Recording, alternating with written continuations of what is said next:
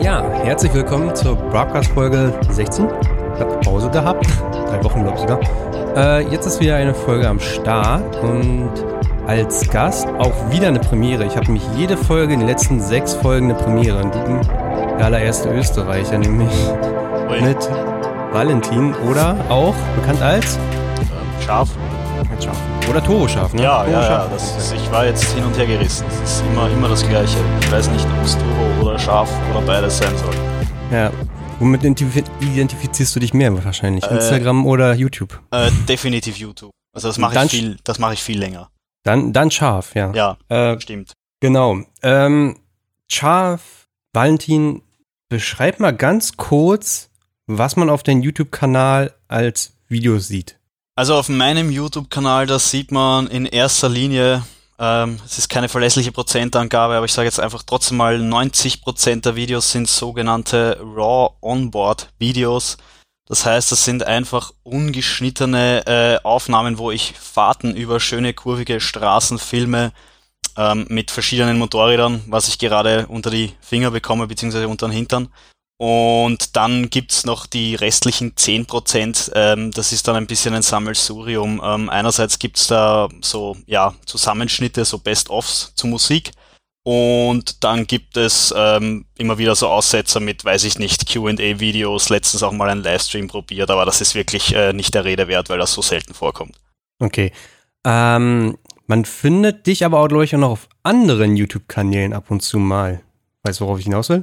Äh, ja, absolut. Ähm, ich, ich arbeite nämlich bei 1000 PS. Ähm, das ist ein Online-Motorradmagazin für alle, die es nicht kennen.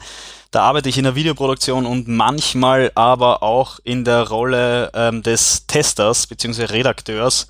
Und da stehe ich dann nicht hinter der Kamera, sondern vor der Kamera. Das heißt, ähm, auf, den, auf dem 1000 PS YouTube-Kanal, äh, da kann man mich auch manchmal sehen bzw. hören. Genau, weil ich hatte dich angeschrieben und hatte gesagt, oh, es wäre ja mal super interessant, wenn man mit jemandem eine Folge aufnimmt, der Motorradjournalist ist und du so, wait a minute, ich bin nicht Motorradjournalist. Nicht so, hä, wie, warum denn nicht? Also, was, was, was, was machst du nicht, dass dich es nicht zum Motorradjournalist macht, was du machst? Naja, was mache ich nicht? Sagen wir mal so, ich mache das andere zu viel. Also ich kann's, ich kann eigentlich wieder, äh, es ist, es ist, es ist eigentlich wieder ähm, fast ähm, 90, 90, 10 würde ich sagen. Also 90 Prozent äh, produziere ich Videos, aber nicht als Produzent im klassischen Sinn, sondern als Produzent im kreativen Sinn. Das heißt, ich filme sie und schneide sie. Ähm, und die restliche Zeit, wenn ich dann mal darf oder, oder es ist auch, wenn ich ein, wenn ich dann mal will, dann teste ich Motorräder, dann schlüpfe ich sozusagen erst in die Rolle des Journalisten. Und ich bin aber eigentlich froh, dass ich das nicht öfters machen muss, äh, weil generell mich die redaktionelle Arbeit äh, im Hause von 1000 PS ähm, weniger interessiert, weil du musst dir vorstellen, diese diese Tests, das ist ja quasi, ähm, das ist ja quasi die Krönung des Berufs. Aber der Alltag besteht ja auch nicht aus Tests, sondern der Alltag besteht aus irgendwelchen redaktionellen Beiträgen, die man verfassen muss. Und das interessiert mich überhaupt nicht. Und da bin ich froh, dass ich Videos schneiden und filmen kann, weil das ist definitiv mein Interesse. Mhm. Aber grundsätzlich, man könnte schon sagen, du lebst in gewisser Weise vom Motorradfahren, oder? Ja, sicher. Also ich, ich sage das selber auch ganz gerne, ähm, weil es kommt ja auch oft genug vor, dass ich dass ich äh, bei manchen Produktionen, die wir machen in der Arbeit, also bei 1000 PS, da bin ich selber auch äh, auf, beziehungsweise mit dem Motorrad unterwegs. Und, und ähm, das heißt, wenn's, wenn ich das nicht könnte, dann könnte ich den Job nicht machen und dann würde ich kein Geld verdienen und dann würde ich nicht davon leben, ja. Hm. Aber Grundstein dessen ist ja eigentlich der YouTube-Kanal, oder? Ja. Dein YouTube-Kanal. Wann hat das angefangen? Ähm, naja, den Kanal gibt's seit 2006. Ähm, aber ja, das, aber das, da muss ich dazu sagen, also äh, ich habe dann auch 2006 mein erstes Onboard-Video gemacht. Da habe ich mir damals noch eine, eine alte Canon PowerShot, die so in VGA-Auflösung aufgenommen hat, die habe ich mir an die irgendwie an die Brust gesteckt. Da habe ich mir so ein quasi so einen Chest-Mount für ganz Arme gebastelt und da habe ich dann auf meiner Vespa, die ich damals hatte, eine alte BK 50, Baujahr 86, glaube ich, war das ähm, da habe ich dann so ein Onboard-Video probiert. Das heißt, die Thematik hat mich immer schon fasziniert, aber wirklich angefangen hat das Ganze erst ähm, 2013 mit, mit einem. Ist das Vespa-Video noch online? Äh, das müsste noch online sein, ja. Das ist das einzige Onboard-Video, das ich jemals online gestellt habe, beziehungsweise wo mir das passiert ist, da werde ich gleich ganz zu Beginn von einem Auto überholt. Sonst eher andersrum. genau. Ähm, was war, also warum hast du angefangen, dich beim Motorradfahren zu filmen? Was, ähm, ja, das war für mich eigentlich relativ naheliegend. Also ich habe, äh, ich war 13, als ich zu fotografieren angefangen habe und dann habe ich eben so mit 15, 16 angefangen, Videos zu schneiden. Und zwar wirklich zu schneiden, bevor ich angefangen habe zu filmen, weil meine ersten Videos, die ich gemacht habe, das waren so Zusammenschnitte von Computerspielen. Also damals Pro Evolution Soccer, da habe ich meine schönsten meine schönsten Tore habe ich als Replays gespeichert und dann aufgezeichnet. Und so bin ich ja, zum Schneiden gekommen. Ja. Und äh, für mich war das dann absolut naheliegend, dass ich quasi, wenn ich aufs Motorrad steige, äh, die Kamera mitnehme. Und mhm. ähm, dann gab es, glaube ich, ab 2009 gab es in Europa GoPros, beziehungsweise ab 2009 verwende ich GoPros und das hat dann ähm, dazu geführt, dass ich zu filmen begonnen habe. Du musst dir vorstellen, das war für mich einfach damals die Erleuchtung schlechthin, äh, wenn ich mir vorher quasi noch selber irgendwie eine Halterung gebastelt habe für meine Digitalkamera und dann auf einmal kommt eine Kamera auf den Markt, die genau diesen Sinn und Zweck erfüllt. Hm. Es ist auch so ein bisschen ja die Original Story von GoPro, ne? Dass der Typ ja einfach letzten Endes erstmal nur äh, Halter gebaut hat für Kameras, also für bestehende Kameras, fürs Handgelenk, weil der so ein Surfer-Dude ja war. Genau, ja. GoPro, ey, GoPro hat auch so eine interessante Geschichte, ne? Das ist ja auch wie die auch ihr Geld verdient haben und wie sie auch wieder ausgegeben haben. Das ist auch so, da gibt es auch schöne Dokumentationen auf YouTube. Also da kann man sich immer beschäftigen mit. Ja. Mhm. Es müsste ja auch mal wieder eine aktuelle Dokumentation geben, wo dann darüber berichtet wird, wie sie es in den letzten Jahren versaut haben, aber. ja, doch, gibt's ja. Also ich glaube, Blum, ja, ich bin der, ich glaube, Bloomberg hat eine gemacht dieses Jahr.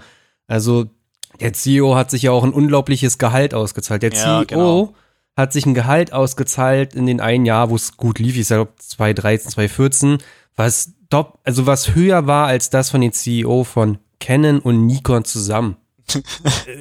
Völlig absurd und dann hat er eine Spendenorganisation ja aufgemacht und hat dieses Geld so durchgeleitet. Also sah ganz komisch aus. Aber er sitzt bis heute noch da und äh, versucht das Ruder rumzureißen.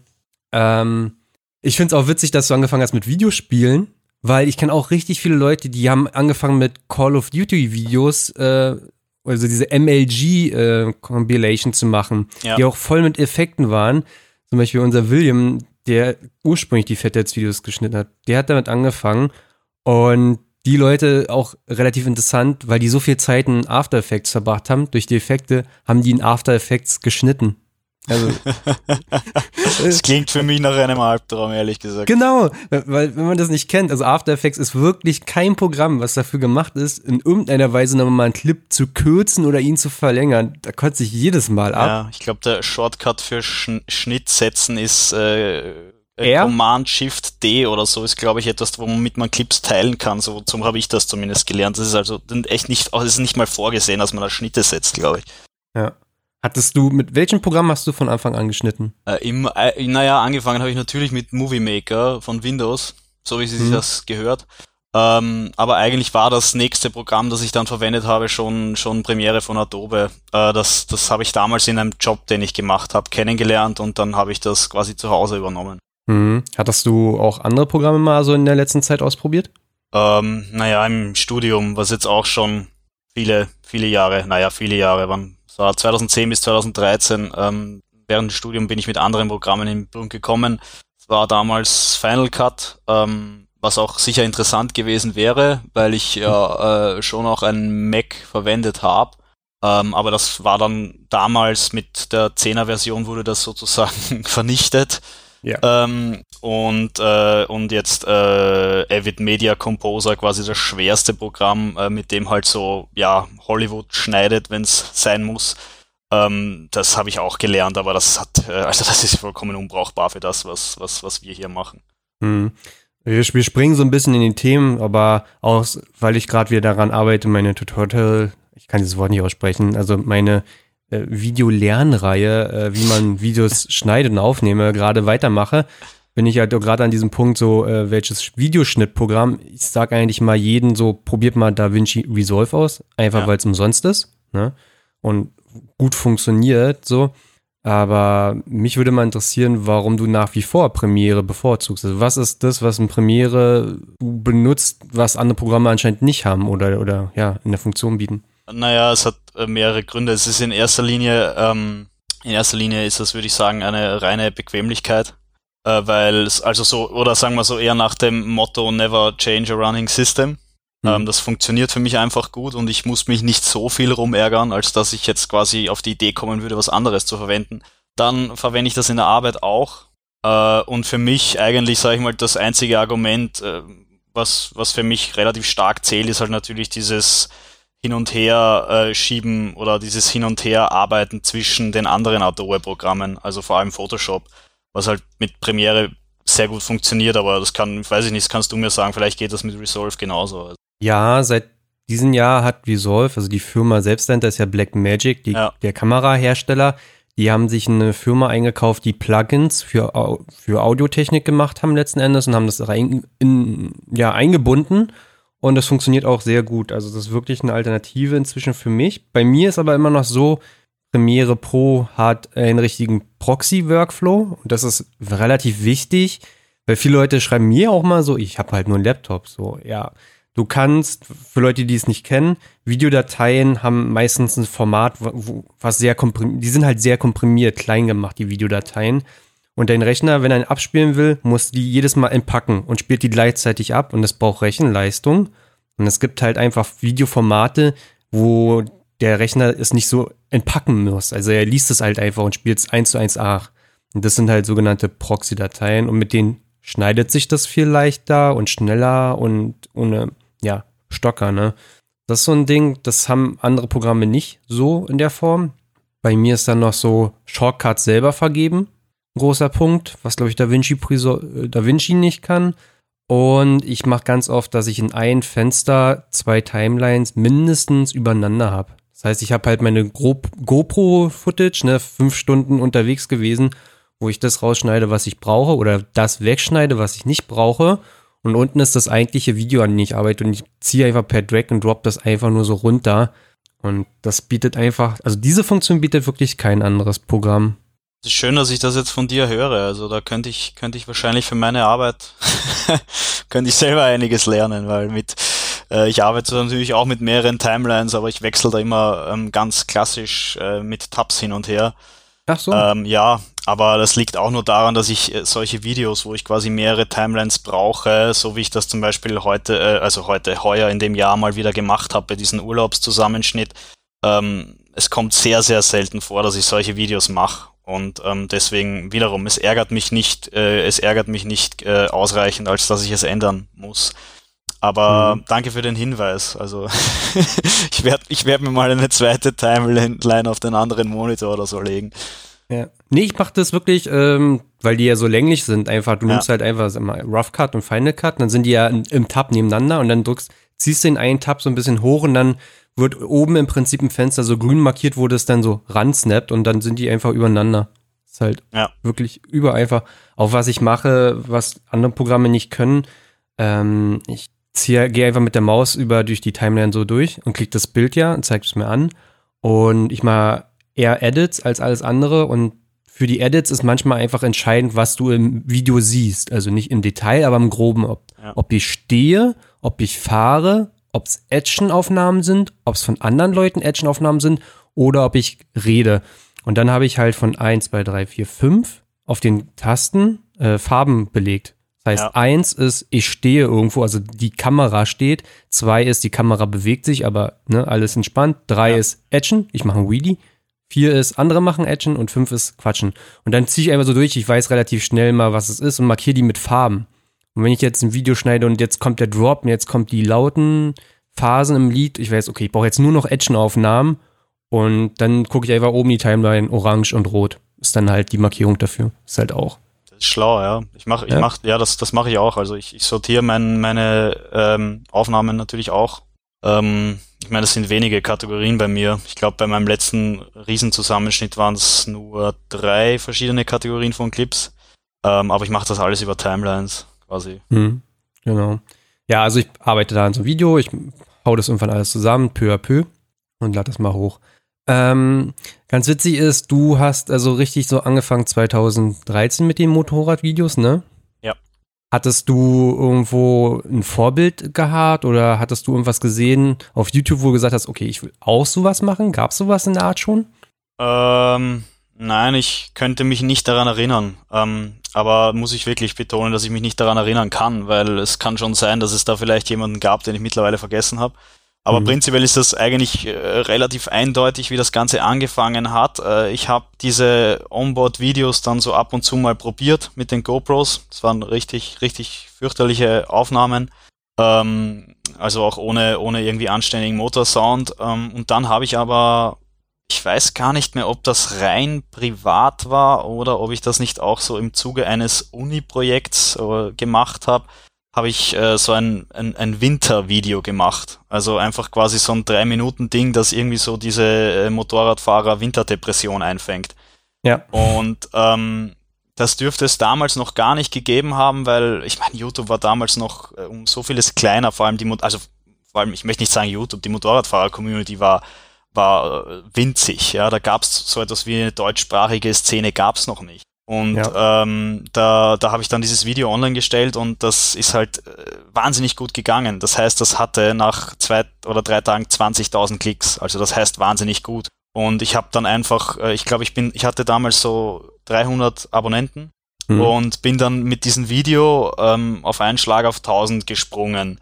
Und ich kann mich noch erinnern, ich habe damals auch, äh, ich hatte diese E-Mail-Benachrichtigungen an, das heißt, ich habe dann immer auf Gmail quasi gesehen, äh, XY has subscribed to you on YouTube. Und dann war halt auf einmal am nächsten Morgen nach dem Aufwach mein Postfach komplett voll mit diesen Meldungen und das war die absolute Ekstase für mich. Und äh, ab da habe ich mir dann gedacht, so jetzt äh, versuche ich das Ganze ein bisschen ernster zu nehmen. Was ich nie getan habe, aber ich habe dann halt trotzdem angefangen, ein bisschen, ein bisschen regelmäßiger hochzuladen. Mhm. Äh, ja, das, also ich würde nicht sagen, dass die Motorrad, deutsche Motorradszene gar nicht so existent war, sondern sie war nicht so jung, wie sie heute ist, ne?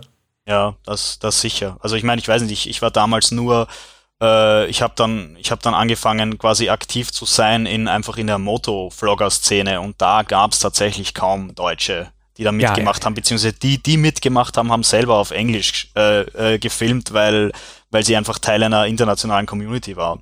Und ähm, das hat mir eine Zeit lang relativ viel Spaß gemacht, da mitzumachen. Ich habe also mein Mitmachen bestand vor allem darin, dass ich eben auch Videos äh, mir angesehen habe und kommentiert habe, so wie die dann andere Vlogger äh, meine kommentiert haben.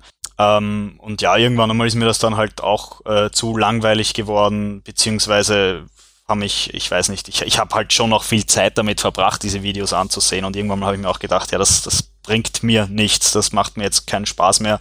Und dann habe ich es halt wieder bleiben lassen und dann hat sich das alles irgendwie alles weiterentwickelt, so in Richtung, dass es dann zum Beispiel auch eben ganz, ganz viele Deutsche gegeben. Ja, es ist so witzig, weil dieses Format Motovlogs war früher wirklich besetzt durch nicht die allerjüngsten Leute auf jeden Fall. Also ich glaube, ja. in Berlin gab es hier einen oder so. Das war schon ein spezielles Feld, das war schon Nische in der Nische. Und ich finde es unso unglaublich, unglaubwürdiger, dass es heute ja Motorrad-Content auf YouTube, der erfolgreich ist, sind Motovlogs. Also, ja. also das hätte ich nie gedacht, dass genau dieses Format irgendwann so durch die Decke geht, ne? Aber ist das, ist das eigentlich, ist das noch so? Sind Motovlogs noch erfolgreich? Ich verfolge das nämlich überhaupt nicht. Na, also ich würde jetzt hier auch einfach nur Blackout mal ansurfen, der ja sozusagen die Speerspitze ja eigentlich des deutschen ja. Motovlog Dings ist so, er macht nicht nur Motovlogs, das ist klar. Das aktuellste Video ist eins. Ah, okay. Ja, ich sehe schon. Also es äh, hm, schwierig zu sagen, ne? Ja, okay, er macht noch Motovlogs die kriegen dann schon ihre 100.000 Aufrufe. Was, ich meine, ist in Ordnung. Sie machen es ja auch mit einer anderen Regelmäßigkeit. Ja, natürlich. Aber der, der, dass er da hinkam, das waren die Motovlogs, dass er groß wurde. Ja. Ja, na, ich, ich habe mich, weil wie gesagt, ich, ich blende das alles ähm, relativ stark aus und ich habe mir jetzt selber gerade gedacht, ich weiß gar nicht, ob das noch äh, on vogue ist, Motovlogs zu machen. Hm. Nee, doch, scheint so. Also mir, mir wäre jetzt nicht aufgefallen, also die Leute, die auch durch Motovlogs so groß geworden sind, die haben auch immer wieder so Vlog-Content mit so drin, also ganz normal, auch manchmal nach links und rechts mit Autos und so. Aber ja, größtenteils sind die groß geworden durch Motovlogs. Und gerade in Berlin springen die aus allen Ecken auf einmal raus und machen jetzt alle Motovlogs. Ja, aber ich glaube, die, die. Ja, ja dann sollte ich da auch wieder aussteigen. Ja, aber du, du, also so mindestens 10 Minuten, aber nicht länger als 13. Ja. Und also wirklich catchy Thumbnail. sich irgendwo über aufregen, irgendwas krasses ist passiert, irgendwas auch in die Titel packen und dann äh, zehn Minuten labern und keinen Inhalt haben. Also das ist bei vielen Motovloggern heutzutage mal Realität. Also klingt, oh. äh, klingt nach weniger Aufwand. Ist es auch wirklich. Also ich kenne wirklich Leute, die zu mir gesagt haben, sie sehen, dass man da mit wenig Arbeit erfolgreich werden kann und deswegen machen sie es. Mhm. Das ist natürlich ein ganz anderer Approach oder ich weiß nicht, was das deutsche Wort dafür ist, aber eine ganz andere Einstellung als du und ich, die angefangen haben, des Videomachens es zu machen halt so. Ja, ja richtig. Und ja. Naja, äh, aber, aber ich, ich, in so einem Fall, ähm, ich weiß nicht, ob die Frage vielleicht dann auch noch irgendwann mal kommt, aber kann ich gleich dazu sagen, das ist, äh, ich mache ja, ich mache ja gar nicht den, den, den, so sage ich mal, Vloggern den Vorwurf, ähm, wenn, wenn, wenn die sich quasi so, weiß ich nicht, so unterhalten wollen, dann sollen sie es ja machen. Aber schade ist halt, dass das Abnehmer findet. Das ist das Traurige. Ja, Auch genau, wenn es Kinder also, sind, aber trotzdem. Genau, das ist, wir hatten hier mal eine Folge gehabt, da hatte ich ein Mädchen eingeladen, dann haben wir über Mädchen und Motorradfahren geredet, wo ja auch ganz oft immer so dieses, ah, so viele Mädels regeln sich auf den Bikes und du kennst die Geschichte. Ja. Äh, und wo ich dann auch mal sage, ja, aber das Problem sind nicht die Mädels, das Problem sind halt einfach die Tausenden von Kindern, die da den Like-Button drücken und das groß machen. Also. Ja, richtig. Weil in dem äh, Fall sind es ja, glaube ich, gar nicht so viele Kinder, das sind mehr Männer, die ähm, notgeil sind, beziehungsweise schwer auf Entzug oder so. ja, also ja, ist auch etwas, was ich nicht nachvollziehen kann, aber Falls euch das interessiert, ist die Folge mit Lia. Ähm, guckst du auch heute noch YouTube-Videos von anderen Motorradkanälen? Ähm, nein, eigentlich, eigentlich gar, gar nichts. Also, da, aber das ist schon, das ist schon wirklich lange her, dass ich da nichts mehr schaue, weil, ähm, weil es mich einfach nicht inspiriert hat. Ähm, das klingt jetzt auch ein bisschen überheblich, weil wenn man jetzt auf meinen Kanal schaut, dann sieht man in erster Linie meine Onboard-Videos und da denkt man sich dann, ja, was, da brauchst du ja keine Inspiration für, das ist eigentlich auch nicht besonders originell. Ähm, und das ist auch tatsächlich irgendwie eine ganz eine komische eigene äh, Leidenschaft von mir, diese Onboard-Videos. Aber wenn ich dann mal irgendwie gut gemachte Sachen sehen wollte, um mir selber wieder Ideen zu holen, dann habe ich mir äh, Kanäle jenseits des Motorradfahrens angesehen und, ähm, und da versucht, das irgendwie zum, ja, weiß nicht, fürs Bike halt dann mitzunehmen oder zu übernehmen.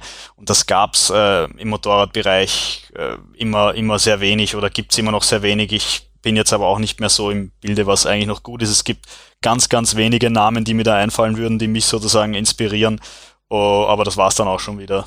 Na, sag mal. Also, naja, also ganz, ganz klar ist für mich, dass, ähm, dass äh, äh, Fortnite ganz weit oben ist. Ja, ja. Also ähm, wer Fortnite, nicht Fortnite. Ne? Ja, ich, ich Fortnite muss immer aufpassen, dass ich es richtig sage. Ja, wer den nicht kennt, angucken. Dieses Video, wo er diese KLR äh, hat sterben lassen, ist göttlich.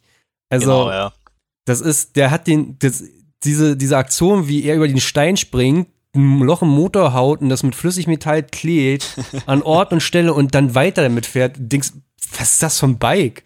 Nein, ja. vor allem das Unglaubliche daran an, an, an seinen Videos ist, das sind, ähm, ich weiß auch nicht mehr, wie es jetzt oder heutzutage ist, aber im Endeffekt sind die zu zweit.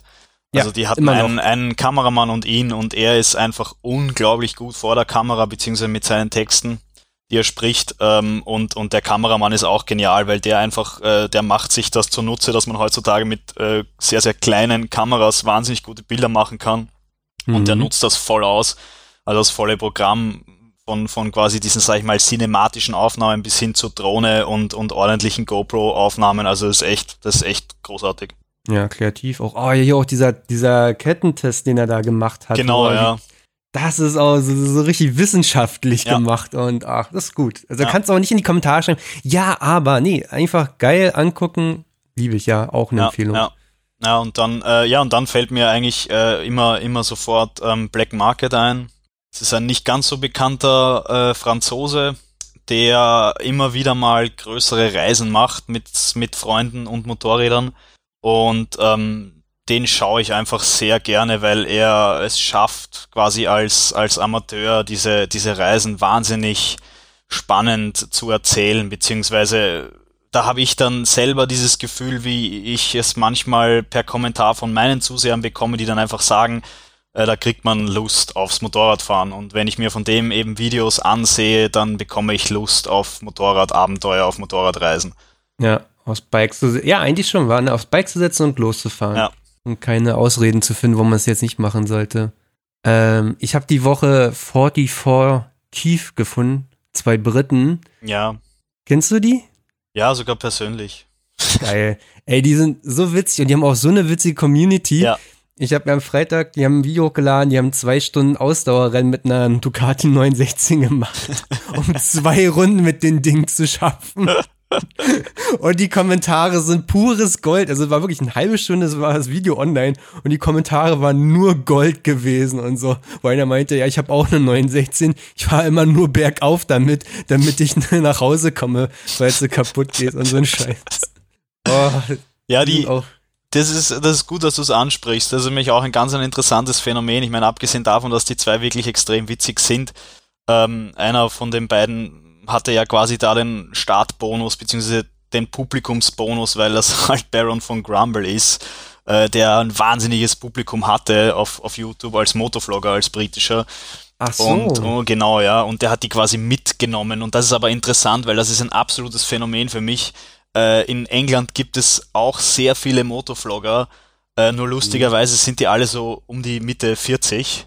Und ja, das, das, äh, auch deren Publikum ist älter und das ist eine Wohltat, mit diesen Leuten zu tun zu haben. Also ich kenne da ein paar persönlich, weil ich, weil ich, weil ich mit denen ab und zu mal Sachen gemacht habe. Ich habe die, habe zum Beispiel ein paar in Spanien getroffen und das ist, äh, das ist das Beste überhaupt. Ja, also denke ich mir, wenn es so eine Community in Deutschland äh, gäbe oder generell im deutschsprachigen Raum, das, das wäre ganz was anderes. Dann hätte dann hätte ich da auch viel mehr Lust, irgendwie äh, gemeinsam Videos zu machen, weil, weil das sind einfach erwachsene Männer, die aber gleichzeitig absolut äh, Kind geblieben sind und das, weil kannst du dir vorstellen, was da zu lachen gibt mit denen. Ja. Ja, das, das, genau, das meinte ich mit der Motovlog-Community, die früher einfach für mich alte Männer darstellten, die ein Publikum haben, was alte Männer sind. Also, und heute sind es halt, äh, es ist halt Sören mit 22, 23, dessen Publikum 13 bis 16 ist, ja. Ja. Äh, das sind jetzt Motovlogs. So hat sich's gewandelt. Ähm, es ist witzig, dass wir äh, Motorrad-Podcast sind, aber wir haben noch gar nicht darüber geredet, welches Motorrad. Also warte, warte. Ne, du, du testest ja im Jahr wirklich eine Handvoll von Maschinen. Also was du auf, von Motorrädern schon sahst, schon allein dieses Jahr und letztes Jahr. Aber welches Motorrad, die, auf welche, welche Wahl hast du getroffen? Auf welche, genau, ich kann es gar nicht schön formulieren jetzt gerade, aber was hat der Werte scharf denn für ein Motorrad privat in der Garage zu stehen? ja, ähm, privat habe ich immer nur, äh, immer noch nur eine äh, Honda CB500 PC26. Das kennen ältere Leute, kennen das aus der Fahrschulzeit. Das war das Fahrschulmotorrad, ähm, weil extrem günstig und extrem zuverlässig und extrem einfach zu fahren. Ähm, ich habe mir das als mein erstes Motorrad gekauft, Anfang 2008 und ähm, aus dem Grund, weil es eine der wenigen Maschinen war, die ich mir leisten konnte und die gleichzeitig quasi auch meinen Ansprüchen genügt hat im Sinne von, ich wollte ein Motorrad, das so äh, alles kann. Also nichts besonders gut, aber dafür alles im Sinne von vor allem auch äh, weiter, weitere Strecken zu fahren. Mhm. Und ähm, da gab's damals für mich äh, und in Österreich vom Angebot her eigentlich nur die ER5 von, ich glaube, Kawasaki war das, äh, und die CB500 und die CB500 hatte die besseren Angebote und dann habe ich mir eine gekauft und die habe ich heute noch und die fahre ich heute noch, weil äh, ich konnte mir als Student sowieso nichts Besseres leisten oder sagen wir so, nichts Besseres, was sich gelohnt hätte für einen Umstieg. Mhm. Und ähm, als dann quasi mehr Geld in mein Leben kam, also mehr, das heißt jetzt nicht, dass es viel ist, es ist immer noch sehr wenig. Als der Reichtum kam. Da, ich habe einen Zeitreichtum, aber keinen finanziellen Reichtum. Ähm, da äh, hat es mich dann nicht mehr interessiert, mir was zu kaufen, weil ich dann schon die Möglichkeit hatte, über, über mein eigenes Social Media einfach Zugriff auf die neuen Motorräder zu bekommen. Und dadurch wirst du halt auch ein bisschen verdorben, weil wenn du da immer irgendwelche 20.000 Euro Dinger fährst, dann willst du dir jetzt nicht unbedingt etwas für, weiß ich nicht, äh, unter 10.000 kaufen.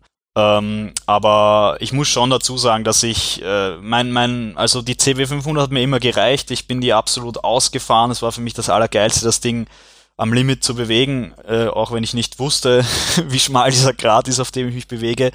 Ähm, aber mein Fahrstil hat sich dann geändert und mittlerweile, mittlerweile hätte ich tatsächlich ganz gerne ähm, privat auch ein anderes Motorrad, äh, mit, nämlich mit mehr Leistung und mit mehr Reisetauglichkeit und schauen wir mal, wie es im nächsten Jahr läuft, weil vielleicht, äh, vielleicht äh, kommt mir was, was Neues ins Haus. Mhm. Hast, du, hast du da schon konkretere Überlegungen oder? Ja, eigentlich, eigentlich schon. Also allzu viel kommt für mich nämlich auch nicht in Frage. Ich möchte nach wie vor kein Geld dafür ausgeben, weil ich, wie gesagt, einen Zugriff auf neue Motorräder habe. Äh, auch wenn ich mal auf Urlaub fahren möchte, äh, so, solange ich das lange genug im Vorhinein weiß, ähm, dann kann ich mich über meine Kontakte darum kümmern, dass ich ein Motorrad zur Verfügung gestellt bekomme. Ähm, aber manchmal möchte man halt auch spontan mit Freunden wegfahren und da geht das dann natürlich nicht, dass ich irgendwelche Hersteller anfrage und sage, hey, ähm, hallo, ich brauche übermorgen ein Motorrad. Ähm, und da habe ich dann quasi die, boah, den Satz habe ich jetzt schon wieder so ewig lang eingeleitet, dass ich ihn nicht mehr schön beenden kann. Ähm, aber egal, ich würde mich nach alten Honda VFRs 800 umsehen weil ah. ich, äh, weil ich einfach wahnsinnig auf die, auf die V4-Motoren stehe und es gibt halt kaum V4-Maschinen, die interessant sind, beziehungsweise leistbar. Ähm, und äh, das ist so ziemlich die einzige, die wirklich günstig zu haben ist, äh, die sportlich kann, einigermaßen die reisen kann. Und äh, da schaue ich immer wieder, ob ich eine finde, ähm, eine ältere mit irgendwie so drei Koffern und ähm, für, weiß ich nicht, um die 3000 Euro, dann würde ich, glaube ich, zuschlagen. Echt? Ich, ich, ich, hätte echt vieles erwartet, aber nicht die gerade. Aber ich habe letztens auch geschaut, äh, was man dann für noch zahlt und so, weil, ja, wie du sagst, es ist schon was Seltenes, was man da bekommt. Man bekommt ein V4 mit dieser VTEC oder VTEC-Steuerung genau, im Motor. Ja. Im letzten Baujahr, glaube ich, oder vorletzten auch schon. Und das hat man nur bei der so, ne? Aber es funktioniert also zuverlässig. Es gibt ja auch andere Motorräder, die sehr speziell sind, so einem Multistrada von Ducati oder so. Ja wo man sich vielleicht auch nicht ganz so einen Gefallen tut, sowas ähm, Exklusives zu fahren. Aber ja, die VFR ist immer noch eine Honda. Ja, so ist es. Ich meine, wenn mal was kaputt ist, dann ist es auch mühsam, weil es natürlich immer viel Zeit und Geld kostet, einen V4 auseinanderzunehmen. Ähm, aber die Chancen, dass äh, nichts Gröberes passiert, die stehen recht gut. Und ja, wenn man dann halt mal alle heiligen Zeiten einen Riesenservice machen muss, ich mache das ja nicht selbst, ich bin wirklich kein Schrauber, ähm, dann muss man halt mal ein bisschen in den sauren Apfel beißen. Aber wenn man sich, ich weiß nicht, wie viel tausende Euro bei der Anschaffung spart, dann kann man sich das schon auch leisten. Mhm. Also ich kann dir sagen, dass so ein V4 Honda Motor unkaputtbar ist. Das kann ich deswegen sagen. Ich fahre seit fünf Jahren auf die German Stunt Days. Da ist eine Truppe aus der Schweiz immer. Und die haben Motorräder da, die sind nur dazu gemacht, Burnouts zu machen. Und das sind VFRs. Warum VFRs? Es ist ein Honda-Motor der geil klingt, ist halt nicht dieses Gekreiche, sondern V4. Also es ist halt auch nur, nur Straight Pipe, ne? Ja. Aber Einnahmschwinge, also vier Schrauben lösen, zack, zack, Rad ab, kadern, ne? Und dann einfach wieder das nächste Rad drauf. Und ich habe dieses Motorrad, die eine VFR, die sich seit fünf Jahren wie an einem Wochenende so 50 Reifen runterburnt, im Begrenzer, im letzten Gang. Und die kocht mal, irgendwann kocht die über und dann war es das aber auch. Und sonst läuft die Karre. Das ist, also wirklich, das ist der Motor, der wahrscheinlich unzerstörbar ist eigentlich. Das ist gut. Das klingt echt nach einem, äh, nach einem Qualitätssiegel. Aber es ist die allererste Baureihe von den V4s sogar noch. Ja, Aber also wirklich super lecker. Es ist, ich, ich, ich muss, ich muss mich eh auch selber wieder einlesen, weil ich weiß, ich weiß, äh, nach, aus optischen Gründen weiß ich, welche ich haben möchte und das ist nämlich eine, eben die 8, ich glaube, es war die erste 800er, äh, nach den 750ern ähm, und ich glaube, die hatte dann eben tatsächlich auch äh, VTech schon, ähm, mhm. was ja viele Leute auch nicht mögen, aber ich finde das an und für sich ganz geil, ähm, so diesen komischen Kick zu haben. Und, ähm, und da muss ich mich aber jetzt nochmal umsehen. Ich, ich wusste schon genau, welche Modellbezeichnung ich haben möchte und welche Baujahre das sind, aber das habe ich jetzt schon wieder alles vergessen, weil ich schon seit Ewigkeiten nicht mehr nachgesehen habe. Weil in, in dem Jahr bin ich generell sehr wenig Motorrad gefahren und äh, deswegen habe ich da auch irgendwie keinen großen Bedarf gehabt, mich da schlau zu machen. Mal Privatmotorrad meinst du wohl eher? Na, ich fahre ja sehr vieles so halb privat, aber nein, ich bin in dem Jahr wirklich nicht so viel gefahren. Da waren zwar schon Highlights dabei, aber wenn du jetzt äh, irgendeinen Pressetest, ähm, so eine Modellvorstellung bewohnen, bei, also wenn du da beiwohnen und mitmachen darfst, da fährst du nicht unbedingt viel, sondern da stehst du die meiste Zeit, weil du darauf wartest, dass Fotos oder Videos gemacht werden von dir. Kannst du dich noch erinnern, was das allererste Motorrad war, was von einem Hersteller oder einem Händler kam? Also gesponsert? Um, ähm, das ist eine gute Frage. Ich weiß, ich habe dich das damals gefragt vor einem Jahr und du konntest mir das damals noch beantworten. Wirklich? Ja. Ja, ich glaube, es war eine Yamaha. Ja, äh, ja, ja, ja, danke, dass du sagst, richtig, klar, das war äh, eine XSR 700 Yamaha war das. Ähm, das ist lustig, weil mit Yamaha hatte ich danach nie wieder was zu tun äh, und zu denen habe ich auch heute noch keinen Kontakt. Und äh, probiere probier auch gar nicht den irgendwie herzustellen, weil mir einfach äh, die, die Ländervertretung ein wenig unsympathisch ist ähm, und das reicht dann quasi für mich aus, dass ich, dass ich keine Motorräder von denen haben möchte, ähm, weil irgendwann kriege ich Yamahas auch anders unter die unter den Hintern, also das ist jetzt nicht so tragisch, aber richtig, da, da hast du recht, ich hätte es jetzt schon wieder vergessen gehabt, ich habe jetzt nämlich schon ähm, weiter gedacht, quasi an, an andere Zeiten, aber stimmt, da war ja was. Das war nämlich auch bevor, das war noch bevor ich meine 1000 PS Kontakte bekommen habe, äh, hatte ich da ähm, Kontakt zu Yamaha Österreich. Übrigens über, über ein, über ein Tinder-Date. Ich wollte gerade fragen, wie kommt der Kontakt, wie kommt der Kontakt, wie muss man sowas machen, wenn man selber sowas haben muss? Man braucht Tinder, verdammt. nee, also hast du jemand im Prinzip getindert, der äh, bei Yamaha arbeitet oder die. Genau, die hat, ähm, die hat damals für Yamaha Österreich so Social Media Sachen gemacht. Und äh, das Tinder-Date war eher eine Katastrophe, weil äh, in dem Fall war ich sozusagen ähm, äh, der, der Verlierer, weil die, die hat mich nicht aus Dating-Gründen getroffen, sondern die hat tatsächlich mich getroffen.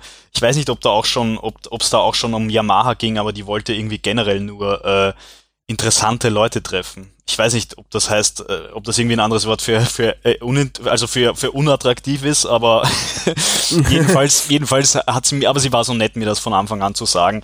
Und dann äh, haben wir eh auch gleich über, über, über Yamahas gesprochen und dadurch hatte das für mich dann sehr wohl auch einen, einen Wert. Und die Person war ja ähm, auch eine, eine sehr, sehr sympathische, ähm, ist sie wahrscheinlich immer noch, aber ich habe sie schon lange nicht mehr gesehen.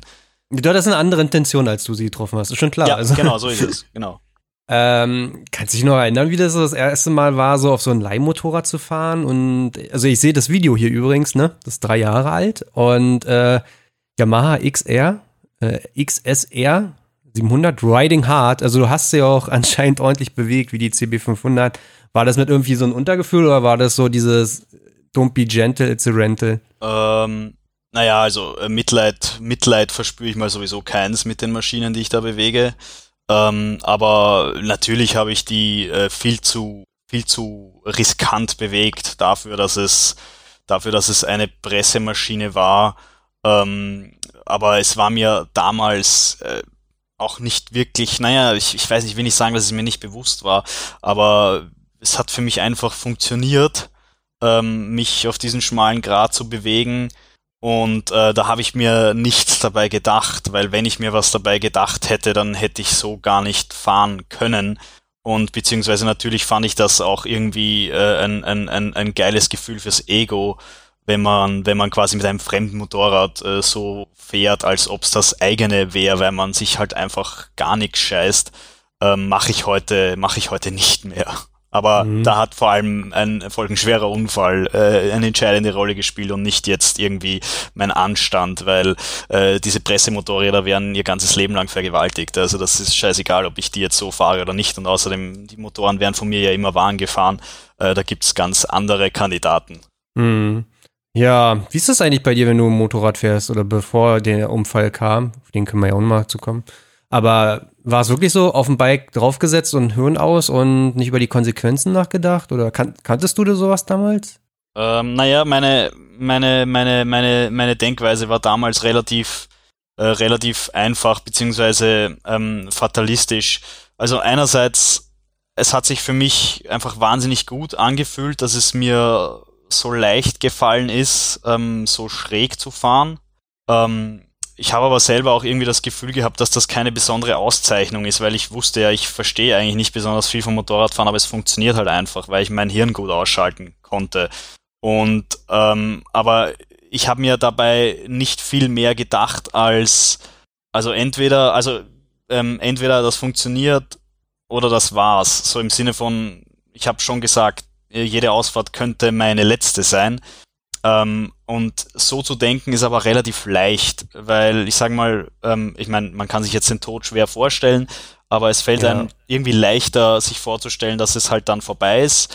Ähm, was nicht so leicht fällt, ähm, beziehungsweise woran ich einfach gar nicht gedacht habe, ist das, was zwischen Leben und Tod liegt. Ähm, so querschnittsgelähmt und Rollstuhl und diese Geschichten. Und äh, das hat mir mein Unfall dann erst quasi ins Gedächtnis gerufen und das hat dann auch erst, äh, sage ich mal, einiges geändert. Aber, aber diese Gedanken, die gab es bei mir tatsächlich gar nicht. Und so konnte ich halt auch so fahren, wie ich äh, gefahren bin. Mhm. Dieses, dieses Denken, ne, äh, wie man wie man es einfach beschreiben, ich weiß nicht, was du meinst. Es, du denkst nicht drüber nach, aber wenn du drüber angesprochen wirst, dann denkst du so, ja gut, wenn es dann passiert, dann war es das so. Dann war es halt wahrscheinlich ein Weckruf und man denkt so, ja, wahrscheinlich habe ultra Glück, ich rutsche weg, dann rutsche ich in die Wiese so runter, haha. Und am Ende ist es halt so eine Story, wo du denkst, so, okay, da, das war's jetzt hier oder so, ne? Man dreht sich das dann selbst nochmal in dieser Extremsituation nochmal irgendwie schön, so ein bisschen so.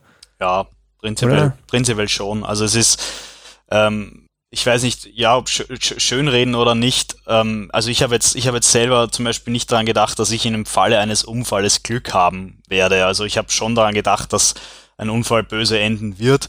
Aber wie gesagt, äh, da denkt, habe ich nicht weiter gedacht als im Sinne von, ja, wenn ein Unfall passiert, dann war's das. Mhm. Und äh, wie gesagt, mit dieser Vorstellung konnte ich relativ leicht leben, äh, interessanterweise. Ähm, aber liegt wohl auch oder lag wohl auch daran, dass ich äh, mit meinem ganzen Leben nicht besonders zufrieden war. Ähm, und, und da dachte ich mir halt, na, ich habe wenigstens noch das, ja, dass ich da, dass ich da Spaß habe. Ähm, und, und, und an was anderes, da hat das Denken dann einfach aufgehört. Ja, es war einfach nur, okay, wenn was schief geht, dann ist es vorbei. Und wenn nicht schief geht, dann ähm, kann ich so weitermachen wie bisher. Wie gesagt, äh, dann hat das Denken aufgehört. Ja, also mhm. was da alles passieren kann, ähm, was ich dann selber erfahren und erspüren musste, das, das war nicht existent in meiner Gedankenwelt. Äh, wir springen wieder ein bisschen, aber würdest du sagen, dass Motorradfahren dich definiert als Person? Ähm, boah, das ist eine, so, so habe ich mir die Frage selber noch gar nicht gestellt. Also, ja, das ist eine, eine, eine gute Frage, wollte ich bist sagen. Bist du die Person, die du bist, weil du Motorrad fährst? Ähm, das ist eine sehr gute Frage.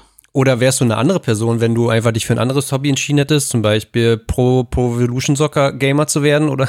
Ähm, nein, ich genau darauf wollte ich genau, ge, genau darauf wollte ich jetzt hinaus. Äh, ich glaube schon, dass es mich, ähm, dass es mich insofern definiert, als dass ich eigentlich immer den Wunsch gehegt habe, Leute zu unterhalten. Ähm, und äh, dann habe ich halt das Motorradfahren als meine Bühne entdeckt sozusagen. Und äh, das Schöne daran war oder ist, dass es gleichzeitig äh, wahnsinnig viel Freude bereitet, beziehungsweise Spaß macht, ähm, beziehungsweise einem unglaubliche Gefühle beschert, äh, weil es halt auch ähm, ein ja, Drahtseilakt ist, auf eine gewisse Art und Weise.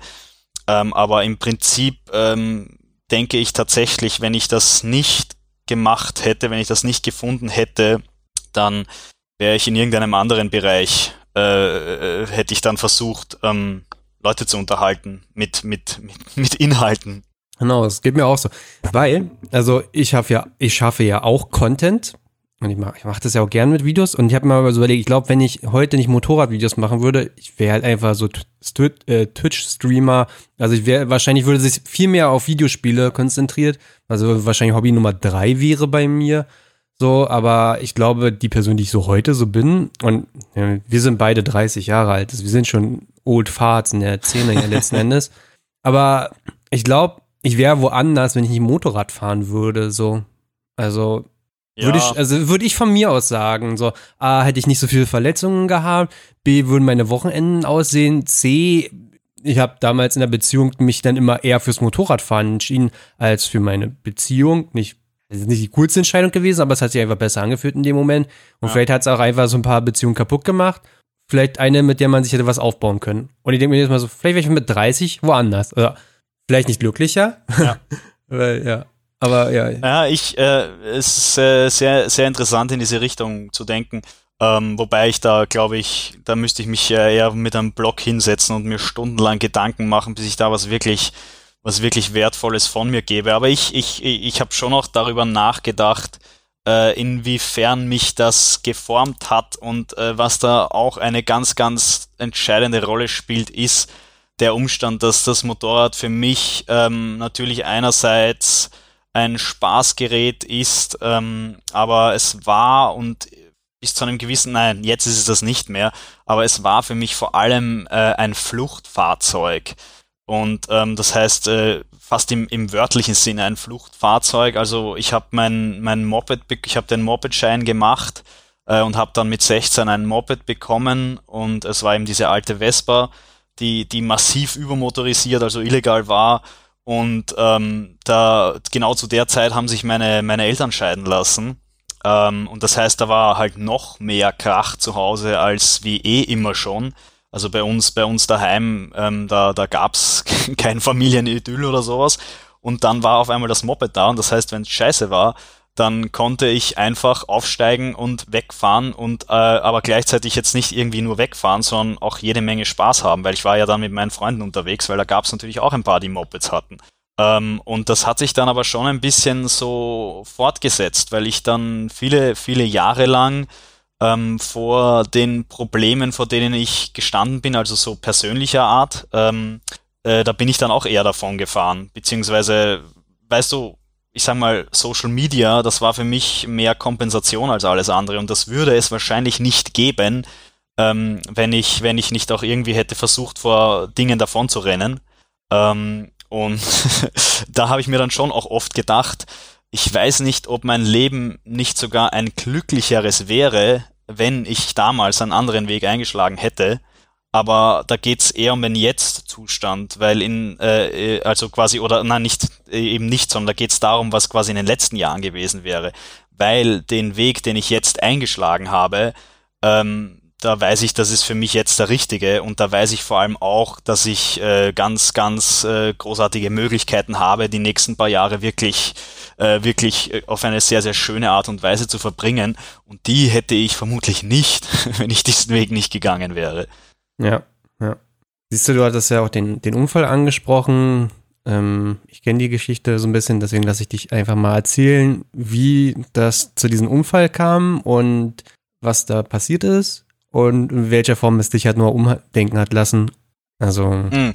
Ich vorher einen Schluck Wasser trinken, Moment. Kein Problem. ähm, ja, Unfallgeschichte. Also, äh, Unf die Unfallgeschichte ist die, ähm, was passiert ist, ist, dass ich im Endeffekt, ich war damals schon äh, ein bisschen mit 1000 PS in Kontakt, habe für die immer wieder als Gasttester gearbeitet, weil ich mich da mal vorgestellt habe. Ähm, zwar kurz nachdem ich mein Masterstudium pausiert habe, habe ich mich quasi nach Alternativen umgesehen und habe mich dann unter anderem bei 1000 PS vorgestellt, hatte ein bisschen was mit denen zu tun und das ging dann so weit, dass ich für 1000 PS eine Journalistenreise hätte antreten sollen, eine Journalistenreise veranstaltet von Honda, wo eine Schar von Journalisten mit der neuen Afrika Twin, also damals neuen Afrika Twin, äh, ans Nordkap, äh, Nordkap, als Nordkap gefahren ist. Und ich habe dann sozusagen zum Kennenlernen und zur Vorbereitung habe ich dann äh, einen Monat vor dieser Reise die Afrika Twin für fünf Tage zur Verfügung gestellt bekommen. Und äh, ich bin damit natürlich äh, losgezogen und bin halt so gefahren, wie ich immer gefahren bin, also jenseits von Gut und Böse und äh, aber auch nicht wissend, auf was für einem schmalen Grad ich mich bewege. Ich habe auch wirklich nicht gewusst, dass jetzt zum Beispiel Reiseenduros äh, zwar extrem viel zulassen, aber dass äh, der Moment des äh, zu viels sich äh, nicht irgendwie ankündigt, sondern äh, da legst dich in die Kurve rein und wenn es aus ist, ist es aus. Ähm, ich habe sogar ein paar Warnsignale kassiert, also ich hatte, ich weiß noch, ich kann mich erinnern, ich hatte einen kapitalen Vorderradrutscher, den ich abgefangen habe, äh, habe mir aber nichts dabei gedacht, weil ich habe in den Jahren davor ja schon, weiß ich nicht, geschätzt 100 Vorderradrutscher abgefangen und mir äh, insofern gedacht, dass das normal ist. Ähm, und dann bin ich halt mit der unterwegs gewesen, habe auch Videos gemacht äh, und dann auf meiner Lieblingsstrecke habe ich es einfach übertrieben. Äh, bin mit dem, ja, halte, also die Fußraste, die klappt ja hoch. Äh, wenn die dann hochklappt und weiter hochklappt und weiter hochklappt, dann kommt irgendwann mal der Punkt äh, zum Asphalt, der, wo die Fußraste am Rahmen befestigt ist und dieser Haltepunkt, dieser Schweißpunkt, der klappt natürlich nicht nach oben. Das heißt, das Motorrad ist aufgesessen auf diesem Punkt. Äh, ich habe sofort beide Räder verloren, also die Haftung von beiden Rädern verloren und bin dann in einer Linkskurve ähm, ja mit geschätzt 100 Stundenkilometern gegen einen Baum geflogen. Äh, Im Endeffekt habe ich bei dem Unfall, also ich habe dann irgendwie bin im Wald zu mir gekommen, ähm, habe dann selber den Notruf wählen können und äh, bin dann relativ mühsamst äh, geborgen worden, was ich auch alles nicht mehr mitbekommen habe, weil ich da mein Bewusstsein schon verloren hatte. Ähm, wurde dann im Spital, also ich bin im Hubschrauber ins Spital gebracht, wurde dort notoperiert. Ähm, da habe ich meine Niere verloren, meine linke, ich habe meine Milz verloren, ich hatte acht gebrochene Rippen und ähm, ja, die linke, der linke Lungenflügel ist äh, kollabiert gewesen, weil da die Rippen reingestochen haben. Und da bin ich dann auf das äh, drei Wochen im Spital gelegen. Aber man, man muss erwähnen, du hattest Schutzkleidung an, ne? Ja, aber ich hätte genauso gut nackt fahren können, das hätte den gleichen Effekt gehabt. Also das muss ich dazu sagen. Die Schutzkleidung hat mir in dem Fall gar nichts gebracht, äh, außer dass ich vielleicht, ähm, weil also auch mein Schlittern über den Asphalt, das war, das waren glaube ich drei Meter, äh, mhm. Und Verbrennungen hatte ich trotzdem, weil ich Textilkleidung anhatte. Ähm, aber das waren meine geringsten Sorgen. Äh, ich bin seitlich mit, also ich bin mit der Seite, mit meiner linken Seite bin ich quasi mit dem Oberkörper mit dem Baum kollidiert. Das einzige, was das hätte vielleicht abschwächen können, wäre eine Airbag-Weste gewesen. Äh, die mhm. hatte ich aber natürlich nicht an, beziehungsweise sowas besitze ich komischerweise immer noch nicht. Ähm, und, und also wie gesagt, das hat da keine Rolle gespielt, aber jedenfalls, ich hatte, also die gesamte Geschichte ist, ist, ein, ist äh, ein unglaublicher Glücksfall. Ähm, und vor allem, dass ich, ja, ich habe zwar Organe verloren, aber ich sage mal, ich habe die einzigen Organe verloren, die man verlieren kann, ohne allerschlimmste Konsequenzen daraus oder davon zu tragen. Wieso? Dein Gehirn hast du ja schon vor der Fahrt verloren. Ja, ja das stimmt. Ähm, das ist aber auch nicht mehr, ist irgendwie auch nicht, nicht mehr wiedergekommen. Ich glaube, das war einfach nie da. Ähm, Nein, äh, also wie gesagt, das war ein, ein, ein riesiger Glücksfall und, und äh, insofern auch äh, natürlich ein steiniger Weg zurück, weil auch wenn ich jetzt äh, keine anderen Schäden davon getragen habe, mich hat's halt einfach innerlich, ich hatte schwerste innere Blutungen und mich hat's da komplett durchgeschüttelt und mein Körper hat halt äh, dementsprechend lange gebraucht, um wieder zu sich zu finden. Und das war natürlich auch eine, eine, eine hässliche Zeit, weil ich in dieser Zeit äh, nicht wusste, wie es da weitergeht mit dem Thema Motorrad. Und ähm, das war auch meine größte Angst. Die, die größte Angst war einfach äh, davor, dass ich ähm, nicht mehr Motorrad fahren kann. Also ich wusste ja, dass ich dazu in der Lage sein werde, physisch. Aber ich hatte einfach die Sorge, dass ich dann Angst habe, wenn ich am Motorrad sitze und mir das keinen Spaß mehr macht. Äh, ich habe das dann irgendwie, also der Unfall ist Ende Mai passiert 2017 und ich habe dann im Oktober äh, war ich wieder so weit, dass ich es ausprobieren konnte und ich war halt äh, heilfroh, dass ich keine negativen Flashbacks während dem Fahren gespürt habe, sondern dass das eigentlich immer noch ganz gut ging und auch äh, scheinbar immer noch äh, Spaß, Spaß macht. Und, und ähm, äh, ich habe ich hab nämlich damals war meine konkrete Angst, dass ich mir dann halt einfach irgendwie so einen neuen Lebensmittelpunkt suchen muss. Beziehungsweise hatte ich wohl auch Angst um mein, um mein Fluchtfahrzeug, das ich vorhin ja schon erklärt habe. Mhm. Ähm, bei, bei mir ist es so, ich habe also wirklich viele Unfälle gehabt, kleinere. Und bei mir ist oft so, dass ich immer den Unfall vor meinen Augen sehe. Das heißt, ich fahre halt irgendwo eine kurvige Straße lang. Also wenn ich jetzt sage Küffhäuser, so eine Strecke, die ich am besten mit kenne. Ist auch keine schnelle Strecke, also im Harz so eine ganz kurze, eher für ja. Supermotor ausgelegte Strecke. Und da kann ich es auch wirklich knallen lassen, aber ich schaffe das nicht mehr. Ich habe halt einfach vor Augen, wie ich in die Kurven wegrutsche. Ich fahre auf die Kurve zu und merke so, ey, okay, ich bremse ein bisschen mehr oder früher, weil ich sehe schon, wie ich da wegrutsche. Das ist eine Rechtskurve, ich sehe, wie ich hier rutsche, kommt mir, oh nee, braucht das nicht.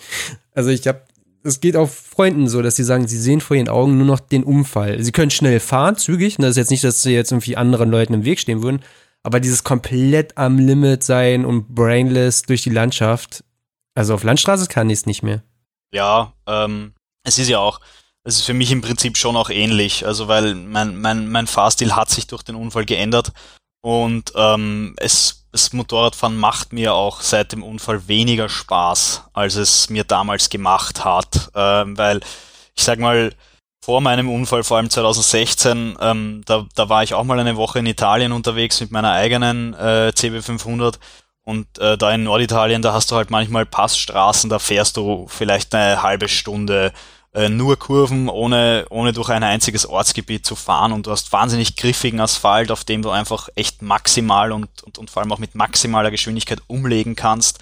Ähm, und da, äh, da habe ich mich in so einen, in so einen Rausch gefahren. Äh, das ist ein Gefühl, das ich ja vorher noch nie gespürt habe und auch und auch äh, nie wieder gespürt habe. Ähm, also das war einfach ein absolutes High.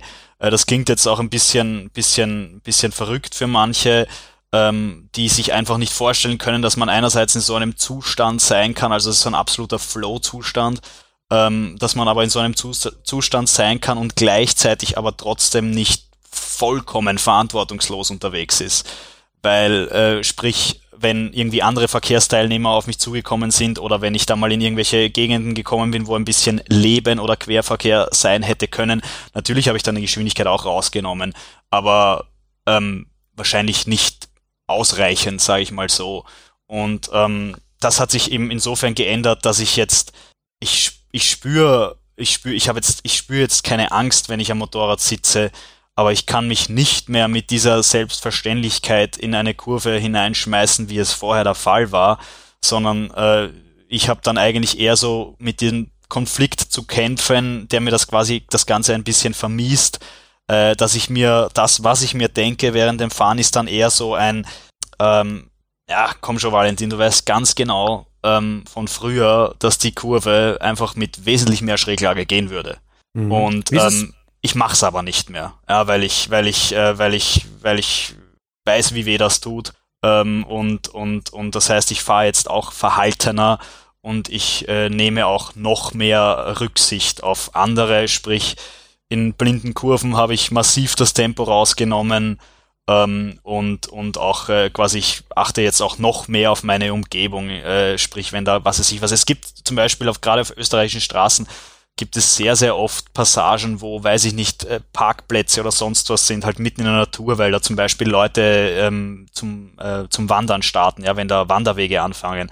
Und das sind oft keine Geschwindigkeitsbeschränkungen, sondern da darfst du weiter 100 fahren und du weißt nicht mal, dass da irgendwas ist. Äh, bei solchen Dingen bin ich viel vorsichtiger geworden, weil da einfach ähm, sehr, sehr schnell einer, einer rausziehen kann und was passiert. Ähm, also das hat sich geändert. Aber ähm, insgesamt würde ich sagen, ich fahre immer noch zu schnell, ähm, wenn man das jetzt von einem Vernunftstandpunkt aus betrachtet. Aber wenn ich, ich sage mal, also wenn ich ja noch langsamer fahren soll, dann macht es mir wahrscheinlich keinen Spaß. Ähm, zumindest jetzt in dem Alter, in dem ich mich möchte ich schon noch ein bisschen Adrenalin auch verspüren. Für viele Leute, die auch so zu schnell auf der Straße unterwegs waren, ist ja so die Rennstrecke der Zufluchtsort geworden. Äh, bist du schon mal auf der Rennstrecke gefahren? Fährst du auf der Rennstrecke? Äh, ja, ich bin, also ich bin schon auf der Rennstrecke gefahren, allerdings war das immer nur im Zuge von Presseveranstaltungen. Ähm, und ich sehe das prinzipiell genauso, dass die Rennstrecke der Ort sein muss, wo man sich halt diesen Adrenalinrausch abholt, weil dort die Bedingungen natürlich wesentlich kontrollierter sind und weil das Risiko einfach um ein so vieles äh, geringer ist. Ähm, das Problem ist ganz einfach, dass Rennstrecken fahren, vor allem wenn man das jetzt mit Supersportlern auf größeren Rennstrecken macht, ähm, das kostet wahnsinnig viel Geld.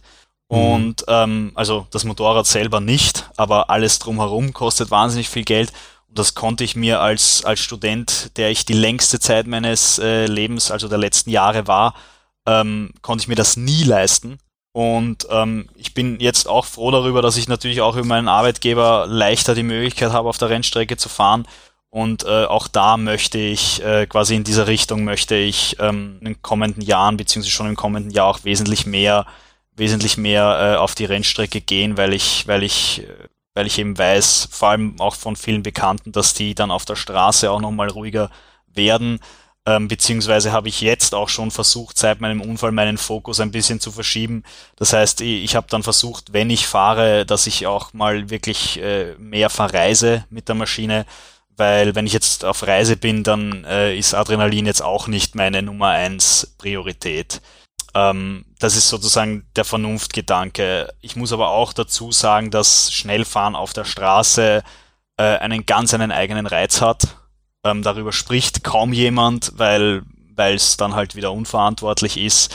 Aber jeder, der auf der Straße schnell fährt und das einigermaßen im Griff hat, der weiß, dass es sich wahnsinnig gut anfühlt, weil du, also deine Sinne werden von tausend verschiedenen Orten gleichzeitig befeuert. In Wahrheit ist dein Gehirn überfordert, äh, wechselt dann in einen Survival-Modus Und das kannst du auf der Rennstrecke, natürlich hast du auf der Rennstrecke massives Adrenalin. Ja, vor allem wenn du Rennen fährst, dann hast du es wahrscheinlich, hast wahrscheinlich das Allerhöchste. Aber ja. diese Befeuerung, ja, die du auf der Straße verspürst, weil da einfach so dermaßen viele Faktoren eine Rolle spielen, die auf der Rennstrecke keine Rolle spielen, das ist ein anderes Erlebnis. Und das ist wahrscheinlich auch mal das, was die Leute beschreiben, die bei der Isle of Man TT richtig, mitfahren, ne? Richtig, ja, also, also das ist, ähm, das ist sicher etwas ähnliches aber, aber, aber eben im, natürlich im öffentlichen Straßenverkehr ist es, ist es, ist es nochmal was anderes. Äh, und das klingt jetzt, das klingt jetzt total verrückt, aber, aber da hast du halt noch mehr Faktoren, äh, auf die du aufpassen musst.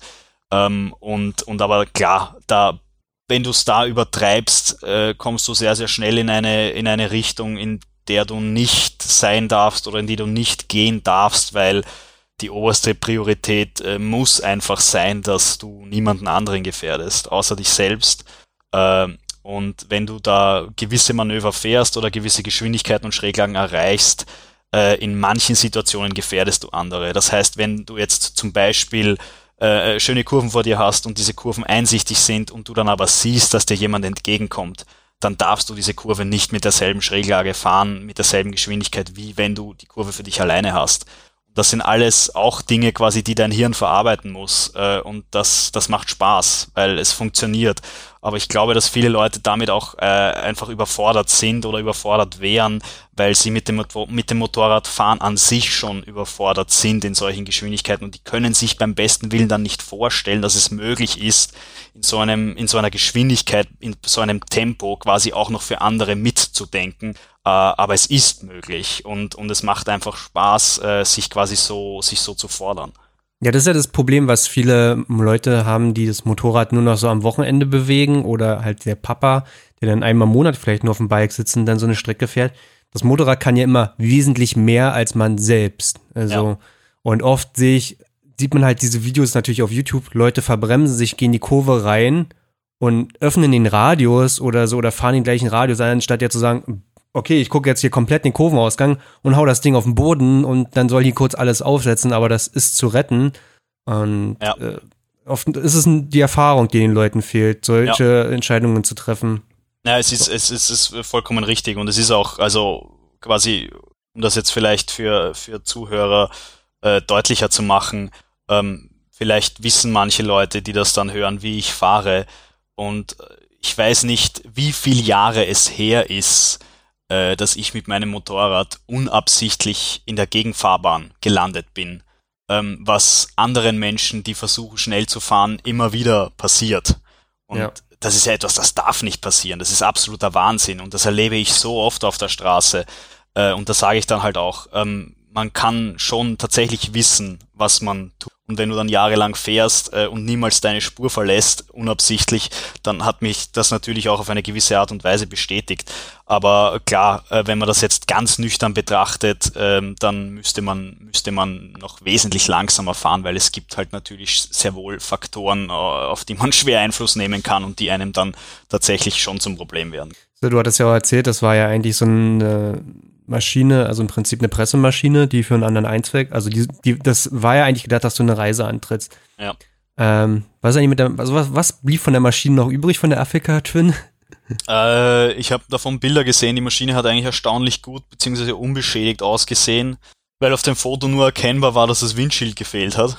Ähm, mhm. Aber es war trotzdem ein Totalschaden und ich, ich, ich weiß bis heute jetzt nicht genau warum, aber es wird tatsächlich einfach Gabel oder Rahmen verzogen gewesen sein. Und, und das war dann ein wirtschaftlicher Totalschaden. Was hat Honda da damals dazu gesagt?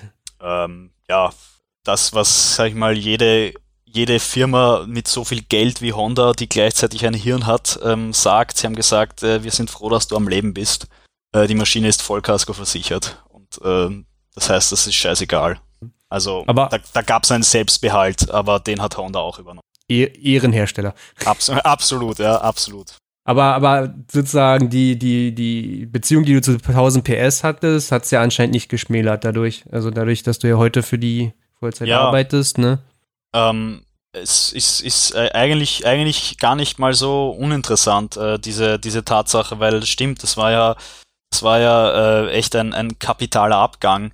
Und es ist verwunderlich, dass es danach noch weitergegangen ist. Aber ich, ich kann mich auch erinnern, also als ich im Spital gelegen bin, äh, ist dann auch vom, vom, vom Chef von 1000 PS, ähm, der hat mir dann auch einfach nur das Beste, äh, äh, das, die besten Wünsche geschickt und, und quasi von Anfang an so geklungen im Sinne von wie, ja, wir sind froh, dass du das überlebt hast ähm, und ähm, wir freuen uns darauf, wenn du wieder zurückkommst. Also ich glaube, das hat viel damit zu tun, dass es im Journalistenbereich relativ normal ist, dass man ab und zu auf die Fresse fliegt. Ähm, und, und, und mein Abgang war halt ein entsprechend schwerer. Aber wenn du mit anderen Journalisten sprichst, äh, da hat eigentlich fast jeder eine solche Geschichte zu erzählen. Natürlich jetzt nicht ganz so schlimm, aber trotzdem vergleichbar irgendwo. Mhm. Das eigentlich gehört's dazu. Ne? Ja, ein, bis, ein bisschen, ein bisschen schon. Also, weil, weil es ist ja, äh, aus, aus solchen Geschichten lernt man ja auch am schnellsten und am meisten. Und ähm, den, den, den meisten Leuten, die weit gekommen sind, ist sowas irgendwann mal passiert. Äh, und, und das war dann auch oft ausschlaggebend dafür, dass sie das noch lange, lange, lange weitermachen konnten, weil sie sich dann halt von einem Tag auf den anderen ein bisschen anders verhalten haben. Und bei, bei mir ist das definitiv der Fall. Wenn man 1000 PS, gut, du bist jetzt nicht so lange dabei, aber weißt du, wie die entstanden sind? Weil ich weiß das nicht. Und es ist ja eine, auf jeden Fall heute und es ist schon seit Jahren eine Instanz im Motorradjournalismus. Also es ist eine, also es ist äh, keine Seite, die betrieben wird von Verlagen, oder? Naja, ähm, ich, ich äh, prinzipiell, wenn man, wenn man, ich, ich selber muss aufpassen, was ich erzähle, weil ich nicht so, weiß, okay. was ich erzählen darf. Ähm, aber prinzipiell kann jeder selbst auf 1000 PS gehen und dort im Impressum nachschauen, dann sieht man, wer hinter der Seite steckt. Aber prinzipiell die Entstehung ist tatsächlich schon so, das hat sich ähm, der, der Chef und äh, eben Gründer, ähm, der sogenannte Nasty Nils, der hat sich das selber ausgedacht. Der hat, ich glaube, es war im Jahr, es war entweder 2000 oder 2001, hat der für, hat der ab und zu für den Reitwagen, äh, das ist eine österreichische Motorradzeitschrift, hat der Artikel geschrieben als Tester und ähm, dann hat er quasi auch dem Reitwagen ein Konzept für so eine äh, Webseite verkauft, für eine Motorradmagazin-Webseite. Der Reitwagen wollte das nicht äh, und daraufhin hat er es dann quasi auf eigene Faust großgezogen und daraus ist 1000 PS entstanden. Mhm. Weil, weil ich zur richtigen Zeit auch verstanden hat, das Internet das Medium ist, was jetzt wachsen wird. Und ja, richtig. Also er hat es auf jeden Fall 15 Jahre vor allen anderen verstanden. Ähm, das war sein Glück und er hat auch einfach immer er hat immer alles ausprobiert. Also äh, der hat niemals zu, von ihr zu irgendeiner Idee gesagt, das ist Schwachsinn, sondern er hat es einfach ausprobiert, hat, ist sicher mit sehr, sehr vielen Dingen eingefahren. Aber dieses Videoding äh, hat sich dann durchgesetzt und dieses Videoding hat dann im Endeffekt halt auch 1000 PS, äh, sage ich mal, vor allem im, im, im öffentlichen Auftreten zu einer echten Marke werden lassen. Mhm. Ja, weil auch 1000 PS, ich glaube auch Nasty Nils und so die Leute drumherum auch nicht diese diese sauberen Motorradjournalisten sind, die auch letzten Endes dir einfach nur ein Datasheet oder ein Datenblatt in, in Satzform präsentieren, sondern es war immer schon sehr ehrlich, fand ich. Manchmal ein bisschen komisch, aber ich meine, ihr seid Österreicher, das muss wohl so sein. Auch Reitwagen ist ja sehr speziell, fand ich immer. Ja. Na, es, glaub, ist, ähm, es ist, es ist, äh, das, das, das, äh, das mit den Österreichern, das ist genau das. Äh, 1000 Bass hatte das Glück, dass sie äh, aus Österreichern bestehen. Und, und ähm, das größte, der größte Publikumsanteil ist natürlich aus Deutschland, weil da einfach die meisten deutschsprachigen Menschen sitzen und die meisten Deutschen lieben die Österreicher. Und, ähm, und äh, für diese Art von Internetvideos, für diese Art quasi von, sage ich mal, es ist ja irgendwie fast ein bisschen Infotainment, da braucht's genau solche Typen und, und ähm, das ist im Endeffekt ja einfach nur Glück, dass wir dass wir als Österreicher tendenziell besser mit sowas umgehen, ähm, weil wir halt weniger korrekt, weniger genau, aber dafür viel unterhaltsamer sind. Ähm, und, und, und im Internet, da, da interessiert, weißt du, wir, wir, wir müssen eine breite Masse ansprechen und die wollen, die wollen genau das sehen. Also äh, ich möchte 1000 PS auf keinen Fall mit Top Gear vergleichen, aber schau dir Top Gear an. Äh, ja. Da wurden jetzt auch keine Fakten runter, runtergebetet. Ja. Also und, und wer sagt, ja, die Österreicher, wir können das, naja, das ist aber jetzt schon mal hochgegriffen. Der kann ja mal, ich weiß nicht, ob, gibt's noch den Reitwagen? Ja, den gibt's noch. Okay, zum, wenn ihr die Möglichkeit habt, diesen Reitwagen, diese Zeitschrift zu kaufen, dann macht ihr das mal und guckt euch das durch und dann denkt ihr euch bei vielen Stellen auch so, was ist denn hier los? Also ich dachte auch, die erste, den ersten Reitwagen, den ich mir geholt hatte, da war, glaube ich, Sorko, wie heißt der, der alte Mann mit der Zonko, ja, der ist, der, der, Zonko. Ist, der, ist, der ist halt bei 1000 PS seit einigen Jahren. Genau. Der hatte, glaube ich, die aktuellste SV getestet und so. Der hat eine Jeans angehabt, der hat eine Knieschleife angehabt, die eigentlich aus dem Skateboard-Bereich kommen, hatte einen äh, Jethelm aufgehabt mit dem, oder mit den Klapphelm so nach oben Ja. und hat eine Pfeife im Mund gehabt und das war das Titelbild gewesen. Und dann erklär mir nochmal, dass die Österreicher nicht dieses Format machen könnten. Ja, es ist, ähm, wie gesagt, ein etwas, ein etwas anderer Zugang zum, zum Journalismus, ein etwas, ein etwas äh, äh, weniger ernsthafter oder gar nicht ernsthafter und das ist halt, äh, das ist halt genau das, was es in dem Bereich braucht. Ähm, weil wenn ich jetzt, äh, wenn ich jetzt ähm, wirklich seriöse Informationen über Motorräder lesen möchte, dann lese ich selber die Motorrad oder so. Weil Genau. da sitzen dann halt äh, professionelle Journalisten, die irgendwelche Dinger dauertesten und vollkommen auseinandernehmen. Äh, und das ist gut so. Aber das ist nicht das, was im Internet äh, auf Social Media funktioniert. Nee. Naja, es geht ja letzten Endes geht's ja um Spaß. Ja, genau so ist es. Spaß, ne? Also, ähm, um sich da so eher selbst ernst zu nehmen. Ähm, du warst aber auch noch, das würde ich ganz interessant noch finden, du warst die Woche auf der EICMA oder ICMA? EICMA, ne? EICMA, ja. EICMA heißt also die größte Motorradmesse der Welt, glaube ich, könnte man sagen. Ich glaube auch, ja. Ja. Und da werden auch wirklich die meisten neu, ja, Neumodelle vorgestellt. Und du hast dich natürlich auch ein bisschen damit beschäftigt. Gab es irgendwas, was angekündigt wurde oder vorgestellt wurde, wo du wirklich sagst, ach, hätte ich jetzt nicht mitgerechnet oder uh, ist ja aber eine angenehme Überraschung.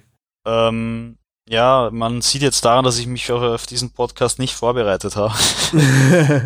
Weil äh, ich habe mir irgendwann mal gedacht, diese Frage könnte mir doch ab und zu jemand stellen, ähm, jetzt auch äh, äh, in anderen Bereichen. Und ähm, ich kann nicht wirklich etwas darauf antworten, weil ich dieses Jahr sehr wenig von den Neuheiten mitbekommen habe, obwohl ich bei 1000 PS arbeite. Aber ich habe halt einfach äh, in den letzten Wochen äh, massive private Probleme, mit denen ich immer noch zu kämpfen habe. Und da habe ich einfach meine Arbeit durchgezogen, die ich zu erledigen hatte. Aber ich hatte nicht die Muße, mich äh, um solche Dinge zu kümmern, sprich da mal zu schauen, was es eigentlich so gibt. Ähm, natürlich habe ich jetzt trotzdem in drei Tagen EICMA äh, einiges mitbekommen. Ähm, ich kann jetzt nicht sagen, dass mich etwas überrascht, weil äh, wenn man bei 1000 PS arbeitet, dann weiß man fast Ah, alles okay. schon vorher. Ähm, da gibt's halt einfach die Informationen von den Herstellern und dann gibt's Embargos und die werden eingehalten ähm, von der Presse. Aber sprich, die meisten Menschen wissen das schon. Und ähm, also Überraschung, nein. Für mich selber, was, was, was mir da am besten gefallen hat, naja, natürlich, am, ich glaube, am, am, am meisten freue ich mich auf die RS660 von Aprilia. Ach was. Ich, Ja. ich hätte jetzt, ich hätte, ich hätte jetzt gedacht, du sagst CBR. Äh, Nein, ähm, weil die, ich bin halt doch noch immer ein Straßenfahrer und da macht eine 660er Aprilia wesentlich mehr Sinn als eine 207 oder was weiß ich, was wie PS starke Fireblade, ähm, weil man mit der noch mehr Spaß haben kann auf der Straße. Ähm, und äh, andererseits, was ich auch, was ich auch sehr, sehr gut finde, ist die äh, Überarbeitung oder die neue Super Duke, ähm, weil also prinzipiell, prinzipiell ähm, KTM ist ja vor allem jetzt designtechnisch sehr problematisch. Die Super Duke hat mir aber immer, immer ausgesprochen gut gefallen. Ähm, und das ist tatsächlich ein Motorrad, das mich äh, optisch begeistert. Also es gibt ja jetzt äh, so ein paar ähm, neue, ja, sage ich mal, Mega Nakeds mit der Ducati Street Fighter V4 und mit Mhm. der Kawasaki ZH2, wobei die ZH2, also die aussieht, das ist schon ziemlich, weiß ich nicht, keine Ahnung, wer sich das ausgedacht hat. Die Ducati ist natürlich ziemlich schön, ähm, aber ich muss für mich persönlich tatsächlich dazu sagen, dass ich die Super Duke optisch absolut gelungen finde. Ähm, was ich bei KTM auch nicht nachvollziehen kann, weil ich verstehe nicht, wie die anderen Modelle dann teilweise so hässlich sein können. Ähm, aber als ich die da jetzt zum ersten Mal live gesehen habe, vor allem so diese Seitenansicht äh, mit Motor und den Krümmerrohren, ähm, da hat's mich ziemlich, ziemlich weggehauen und ähm, ich hoffe so sehr, dass ich die irgendwann mal unter den Hintern bekomme im kommenden Jahr, ähm, weil, weil das ist echt, prinzipiell ist mir Optik bei Motorrädern nicht so wichtig, aber das ist dann schon ein Motorrad, wo ich mich auch wirklich nur deshalb gut drauf fühle, weil sie mir selber einfach sehr gut gefällt. Ich finde die Street Fighter V4, die holt mich so ab. Das ist ein Modell, seit Jahren, was ich so schön finde, dass ich mir Poster davon an die Wand hänge. Ich finde die ja. unnormal schön. Ja, ja. Also wirklich. Ja, wenn, wenn, wenn, also es ist, es finde ich durch die Bank so eigentlich, dass Ducati die schönsten, die schönsten Modelle baut. Also ähm, im, im Supersportbereich war für mich die Panigale immer am schönsten. Im Reiseenduro-Bereich ist die Multistrada für mich am schönsten. Ähm, die Naked Bikes, ja, die Monsters und so, die find, sind jetzt vielleicht nicht ganz so, die sind halt, weiß nicht, die sind ja auch nicht hässlich, aber das ist jetzt nicht mein Geschmack. Mhm. Ähm, und, und aber auch die, die Hypermotard sieht großartig aus und, und jetzt auch die Street Fighter, das war irgendwie, also man muss fast schon sagen, es ist fast schon im Vorhinein klar, wenn Ducati ein Motorrad baut, äh, dann wird die zwar ähm, in den unteren Drehzahlbereichen immer noch nicht funktionieren, aber dafür wird sie gut aussehen. Also mhm. das können sie. Mein bester Kumpel hatte damals eine Ducati 996 gehabt. Äh, mhm. Für den war das immer so ein Traum, weil der, der ist halt auch so ein richtiger Freak gewesen. Der ist halt so, ich guck mir die Superbike-Rennen an und hier Ben Bostrom und ja. die ganzen Aussies auf den Ducatis. Das, der hatte Poster ohne Ende davon an der Wand. Deswegen war klar, das muss dann in der 916 996, 998 wären. Und ich bin die auch mal gefahren und es war halt so, mh, mm, also ich finde, so manche Zweitakter auf Supermoto umgebaut. Supermoto fährt sich leichter auf der Straße als so eine 996. Also die hatte eine Einspritzung gehabt und wenn du unter dreieinhalbtausend Vollgas gegeben hast, ist die Karre einfach ausgegangen, also abgesoffen, so blum. Mit Einspritzung. Also, weil man meint ja so, ja, nee, du darfst nur so Halbgas geben und dann ab Vollgas ab sieben kannst du richtig aufreißen, ne? Und dann fuhr die sich so speziell, die wollte so gar nicht in die Kurve. Du musstest die richtig in die Kurve ja. reinprügeln. Du musstest ja. wissen, was du da willst. Und dann habe ich die bei, ich glaube, 14 Grad in so einem Herbsttag äh, über die Autobahn bei 120 gefahren. Mir ist komplett der Hintern weggebrannt durch diese Underseat-Anlage. Also unglaublich, aber äh, unglaublich schönes Motorrad, klang unglaublich. Also ich habe ich hab tausend äh, Videoaufnahmen von der, aber keine kommt nah den Klang, wie sie wirklich klang mit so einer Thermogonie-Anlage. Ja, ja, also, ja. Also. Ja, es ist, ist ganz lustig, also, äh, weil Ducati, also natürlich, ähm, das hat, früher hat das auch einen, einen Teil des Reizes ausgemacht, dass Ducatis äh, schwieriger zu beherrschen sind, weil wenn man dann mit einer Ducati schnell fahren konnte, dann war klar, dass man wirklich etwas kann äh, und das hat äh, natürlich manchen Besitzern einen ordentlichen Ego-Boost verschafft. Äh, das kann ich absolut nachvollziehen. Ähm, heutzutage gibt's keine Motorräder mehr, die irgendwie schwer zu fahren wären. Also die gibt's tatsächlich nicht mehr, egal ob die 400 Kilo haben oder 200. Ähm, aber Ducati sind so einer der wenigen Hersteller, wo man bei den modernen aktuellen Modellen tatsächlich auch noch etwas kritisieren kann, äh, weil halt manche Dinge nicht so toll funktionieren. Und ähm, gleichzeitig oder vielleicht gerade deshalb ist das auch eine der Marken, die mich am meisten anspricht. Also es ist, äh, äh wie ich dieses Jahr die große Multistrada gefahren bin, die 1260S, äh, da hat, hat, mir, hat mir richtig das Herz geblutet, weil das Fahrwerk oder das gesamte Chassis von der Maschine einfach nicht funktioniert.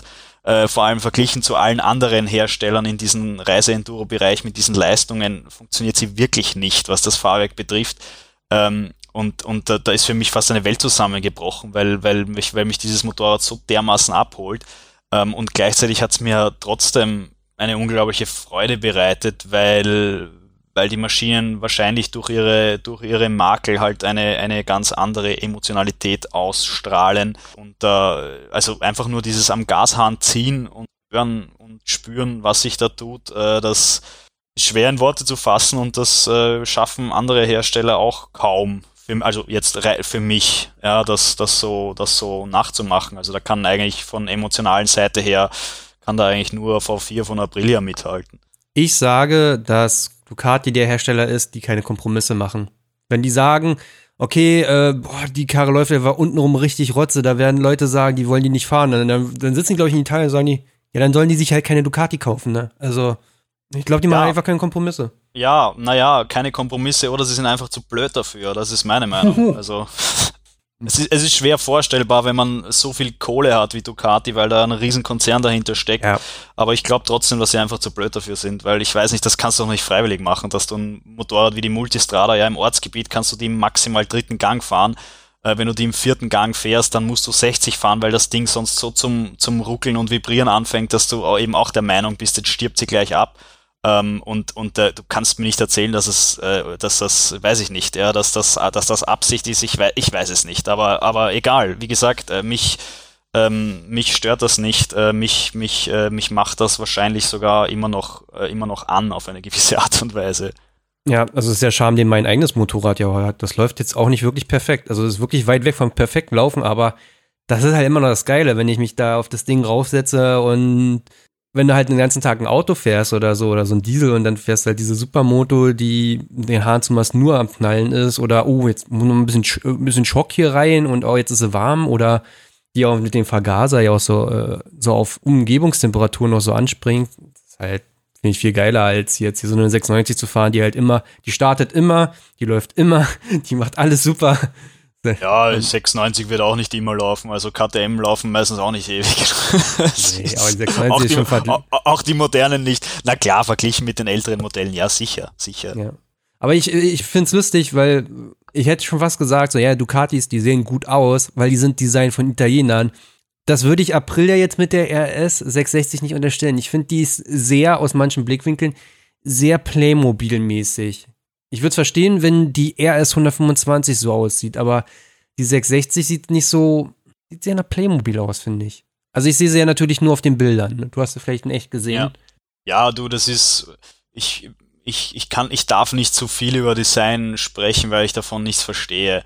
Ähm, und und äh, mir persönlich gefällt die RS60 sehr gut. Äh, ich, es, im Endeffekt passt passt sie auch ein bisschen, weil das ist jetzt nicht die Überwaffe ähm, was die Leistungsdaten betrifft. Nee, nee, aber, nee. aber ich weiß, ich weiß, was du meinst. Also ich glaube, ich weiß, was du meinst. Ähm, ja, eine, eine gewisse Schärfe geht ihr vielleicht ab, aber wenn ich das aber trotzdem verglichen mit, mit, mit, äh, mit der Tuono, mit der RSV, die halt schon seit vielen Jahren komplett gleich aussehen, äh, finde ich sie schon, finde ich sie schon sehr, sehr reizvoll. Und ich meine, es ist jetzt nicht, dass eine Tono oder eine RSV, vor allem die RSV, die sieht überhaupt nicht schlecht aus, die gefällt mir auch sehr gut. Aber die haben vor zehn Jahren, haben die Motorräder auch so ausgesehen und heute, heutzutage schauen sie anders aus. Und die RS60 ist, äh, 660 ist schon, äh, finde ich, wesentlich moderner und äh, von daher auch gelungen, aber, aber ja, also, aber so diese, diese, diese Schärfe oder Aggressivität, die hat sie nicht wirklich ob. Mhm. So, dann hat äh, Husqvarna noch eine Reiseenduro vorgestellt mit dieser Norden 01 Konzept. Fällt mir auch sehr gut. Fällt mir eher als die Adventure, diese 97 Adventure vom Design her. Ja, Hattest das, du die gesehen? Das ist auch, äh, das ist auch die eine Aussage, die ich dazu machen kann oder möchte. Ähm, die sieht gut aus. Die 97 Adventure, Adventure sieht richtig scheiße aus. Ja. Ähm, aber, aber nachdem ich dieses Jahr dann noch viel mit der 97 Adventure fahren durfte, ähm, kann ich darüber locker hinwegsehen, im wahrsten Sinne des Wortes, weil sie sich wahnsinnig gut fährt. Ähm, und also wenn die, wenn die Husqvarna auch so fährt, dann ist das natürlich der absolute Oberhammer, weil, weil ja, die finde ich auch sehr, sehr ansprechend ob. es ist einfach so, schön oder gleichzeitig unverständlich, ähm, dass etwas ja quasi aus demselben Haus kommen kann und dann äh, so vollkommen in eine vollkommen andere Richtung geht, designtechnisch. Ja. Ich finde, die sieht halt viel mehr nach Rallye Dakar aus. Als ja, absolut. Äh, beziehungsweise es ist, es ist generell, es ist einfach ähm, äh, als äh, es ist einfach eine, eine, eine gelungene und durchgezogene Form. Ähm, und die hat, verstehst du allein, weißt du, die hat ihren Tank auch da unten. Ja, nicht aber, diese Hängetitten. Ja, aber sie hat halt einfach eine Verkleidung, die das zu einem Gesamtbild formt, ja, zu einer, zu einer einheitlichen, durchgehenden Form. Ähm, bei der Adventure hast du lauter Einzelklumpen, ja, da hast du halt einfach nur die Maske hängen und dann hast du da unten die, diese Tanktitten hängen und dann schaust du dir das Heck an und das hat irgendwie, sagt auch nichts aus und, und ähm, ja, das ist interessant, aber gleichzeitig ist auch klar, dass KTM das bewusst macht. Also sie machen es jetzt nicht bewusst im Sinne von, dass sie hässliche Motorräder bauen, aber, aber sie wollen sich bewusst unterscheiden von Husqvarna und Husqvarna ist da jetzt dann einfach, äh, geht den Weg des, ähm, ja, des optisch anspruchsvollen ähm, und äh, versucht jetzt auch gar nicht so sehr die Fahrbarkeit zu vermarkten, obwohl das natürlich dann gleich oder besser ist, aber, aber wie gesagt, die, die gehen marketingmäßig auch in eine andere Richtung. Ja, Der, der Fortnite hat auch ein schönes Video gemacht zu dieser Veed Pillion oder wie die heißt, Ja. also dieses Neckebei, wo er nochmal wirklich diese Designentscheidungen äh, erzählt, wo er sagt, okay, dieser Auspuffhalter hat den gleichen Winkel wie die Fußraste, hat den gleichen Winkel wie ähm, der Tank und du kannst halt eine Linie so durchziehen, wo Ja. du denkst, so, Alter, krass, ja, stimmt. Genau. Wow, voll, voll durchdacht. Und ansonsten, ja, CBR 1000, RR, RR 5000 Rs rangehangen, damit jeder weiß, dass die jetzt noch schärfer ist als die alle. Äh, ich bin ja so ein bisschen auch so drin im Thema MotoGP und Superbike und so und ich weiß, oder man, man hat sich gesagt, okay, dieses alte Bike, was die gebaut haben, war halt ein super Landstraßenbike. Die alte CB, also Fireblade war ein super Landstraßenbike. Damit haben die aber nie irgendwas gewonnen in der Superbike oder Ja. Langstrecken. Und deswegen haben die jetzt ein Bike gebaut, was nur dafür gemacht ist, letzten Endes in der Superbike zu gewinnen. Und Ja. ich, warte, ich müsste mal gucken, wie viel PS die alte Fireblade hat oder die aktuelle, weil ich meine, die hat so 190, Ja. ne? Ich weiß es auch nicht genau, aber sie hat um die 190 PS. Und die, die, Und die für nächstes Jahr 217. Ja, 2017 sogar genau. Ähm, dann, dann, ähm, ja, ich find's, ich find's, also einerseits, einerseits sieht sie extrem gut aus, wobei mir auch die äh, aktuelle oder alte Fireblade extrem gut gefällt optisch. Ja. Ähm, aber ich find's, ich find's schön, dass Honda da jetzt wieder zumindest äh, mal im Vorfeld etwas Standesgemäßes hinstellt, weil Honda ist halt auch MotoGP-Dominator der letzten Jahre und ich fand's immer ein bisschen, ein bisschen schade, beziehungsweise fast schon lächerlich, dass sie dann ein Superbike bauen, das zwar genial fahrbar ist äh, und schön aussieht, aber das, wie du richtig sagst, überhaupt nichts gewinnt. Ähm, und, und da finde ich super, dass die jetzt da voll auf Attacke gegangen sind und ich hoffe, dass sich das halt auch dementsprechend, ähm, dementsprechend auf den, bei den Zeiten auswirken wird auf der Rennstrecke. Naja, haben wir auch den richtigen Fahrer. Ne? Ja, mal Alvaro Bautista ja schon relativ in Ja. der- mitten der Saison verpflichtet, der zu dem Zeitpunkt irgendwie 16 Rennen in Folge gewonnen hat und seitdem nur noch eins dann noch mehr.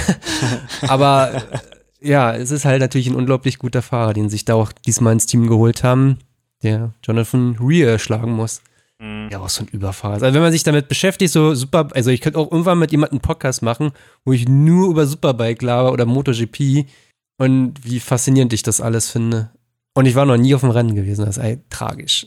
Du warst schon Ah, mal da, ist, ne? ist, ist, ist, äh, weiß nicht. Also tragisch. Ähm, klar, klar sollte man es live gesehen haben wegen der Stimmung.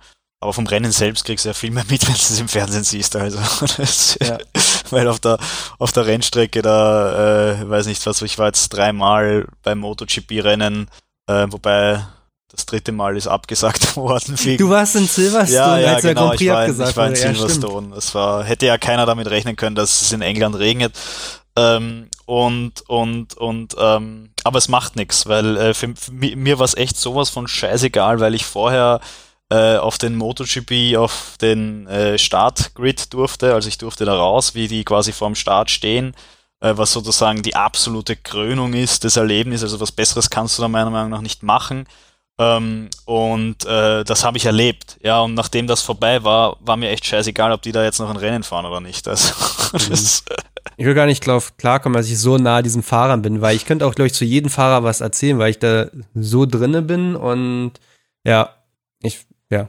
ja, aber wesentlich mehr als ich sicher. Also ich, ich schaue mir auch, ich schaue mir äh, jedes MotoGP-Rennen an, ähm, auch wenn die Weltmeisterschaft schon entschieden ist, weil ich, weil ich natürlich äh, absolut fasziniert bin von, von der Leistung der, der Fahrer, äh, beziehungsweise auch von der Technik, was alles möglich wird. Und weil ich auch einfach die Übertragungen, ich schaue das ja alles bei Servus TV, was ihr ja glücklicherweise auch schauen könnt seit diesem Jahr, ähm, ich schaue das dort alles, weil die das wahnsinnig gut machen und das macht mir richtig Spaß, denen zuzuhören, weil es einfach, einfach fast perfekt ist, wie die das hinbekommen, finde Äh, ja, wir schauen es bei The Zone. Okay, ja, das geht natürlich auch. Na, musst Ja. du mal auf Servus TV anschauen, wenn du das irgendwo sehen kannst. Das ist ziemlich Ja, gut, finde ich. Ich gucke mal manchmal äh, der Hangar an oder dieses, diese Sendung, wo Stefan Bradl dann immer sitzt und auch immer ein bisschen was erzählt Ja. und ja, auch so eine tragische Person auf jeden Fall ist mal, finde ich, im MotoGP-Business. Bisschen. Wobei, wobei ich glaube jetzt, ähm, ich, ja gut, ich meine, als Rennfahrer bist du, wirst du wohl immer unzufrieden sein, wenn du nicht gewinnst. Mhm. Ähm, aber prinzipiell, äh, prinzipiell hat er, glaube ich, jetzt auch ein ganz ein nettes Leben als, als Testfahrer und, und, und, und Fernsehexperte. Also das ist schon, ich glaube, das ist ganz okay. Ja, ja, ja. Das ist ja, ich weiß nicht, ob du es mitbekommen hast, Jonas Folger war ja früher auch MotoGP-Fahrer gewesen. Ja, aber ich weiß nicht, was der macht. Okay, der hat dann so eine, so eine Immunkrankheit gehabt das und konnte das nicht. Genau. Genau, der hat eine Immunkrankheit gehabt, die konnte er nicht auskurieren und musste deswegen so mitten in der Saison sagen, okay, mache es bis nächstes Jahr, bleib ich zu Hause, ich muss es auskurieren, weil es wurde nie besser. Und er hat halt nicht diese Stärke gehabt, die du auch brauchst, diese physische. Und dann, ja, gab es dann auch keinen Platz in der MotoGP. Und hat Yamaha gesagt, okay, wir schaffen jetzt auch so ein Testprogramm, wie Honda es ja hat, mit Stefan Bradl, um das Bike auch fernab der Rennen zu entwickeln. Und haben sich Jonas Folger geholt. Und Jonas Folger hat dann auch dieses Jahr halt das ne, Bike fürs nächste Jahr entwickelt und so, ein paar Verbesserungen getestet, ist auch mal bei Moto 2 eingesprungen und hatte aber fürs nächste Jahr hieß es dann immer so, was machst du denn? Fährst du wieder MotoGP? Also ist ja, es ist ja die höchste Klasse im Rennsport, Motorradrennsport, oder fährst du auf Moto 2 wieder, was er ja auch gefahren hat und nicht unerfolgreich. Und dann hat er gesagt, ja, mal gucken. Und dann hat Yamaha auch relativ früh gesagt, du, wir würden dich nächstes Jahr wieder als Testfahrer nehmen. Und dann hat er diese ganzen Angebote abgelehnt, die er bekam. Auch für die Superbike und so. Und Yamaha hat jetzt gestern gesagt, oh, wir haben uns anders entschieden. Sie hatten keinen festen Vertrag. Sie hatten einen mündlichen mm. Vertrag mhm. und er hat alles abgesagt deswegen und hat nächstes Jahr gar nichts. Okay, das ist äh, tatsächlich tragisch. Also, ja, ja bravo, das, bravo Yamaha, ne? Genau, da dachte ich mir auch so, ja, boah, ja, was für ein Scheißverein. Ja. Ja, ich sage ja, ist, äh, Yamaha ist nicht die, ist für mich nicht die sympathischste aller Marken. in, in, in, in allerlei Hinsicht. Wobei ich äh, trotzdem ähm, ich bin natürlich trotzdem ein Rossi-Fan. So dieser, dieser Legende kann ich mich nicht entziehen. Äh, Echt? Ja, absolut. Absolut. Ich, ich kann es nicht nachvollziehen, muss ich gestehen. Also ich gucke MotoGP seit 2011, 12, 11, 11. Also das ist die Zeit, seitdem Valentino Rossi gar nichts mehr gerissen hat. Ja. Also mit dem Wechsel natürlich auch zu Ducati. Und ich habe es nie nachvollziehen können. Aber ich habe halt auch einfach, ich, ich verstehe, wenn Leute sagen, okay, sie haben in den frühen 2000ern MotoGP geschaut und äh, da hat Valentino Rossi mit jedem den äh, Boden aufgewischt.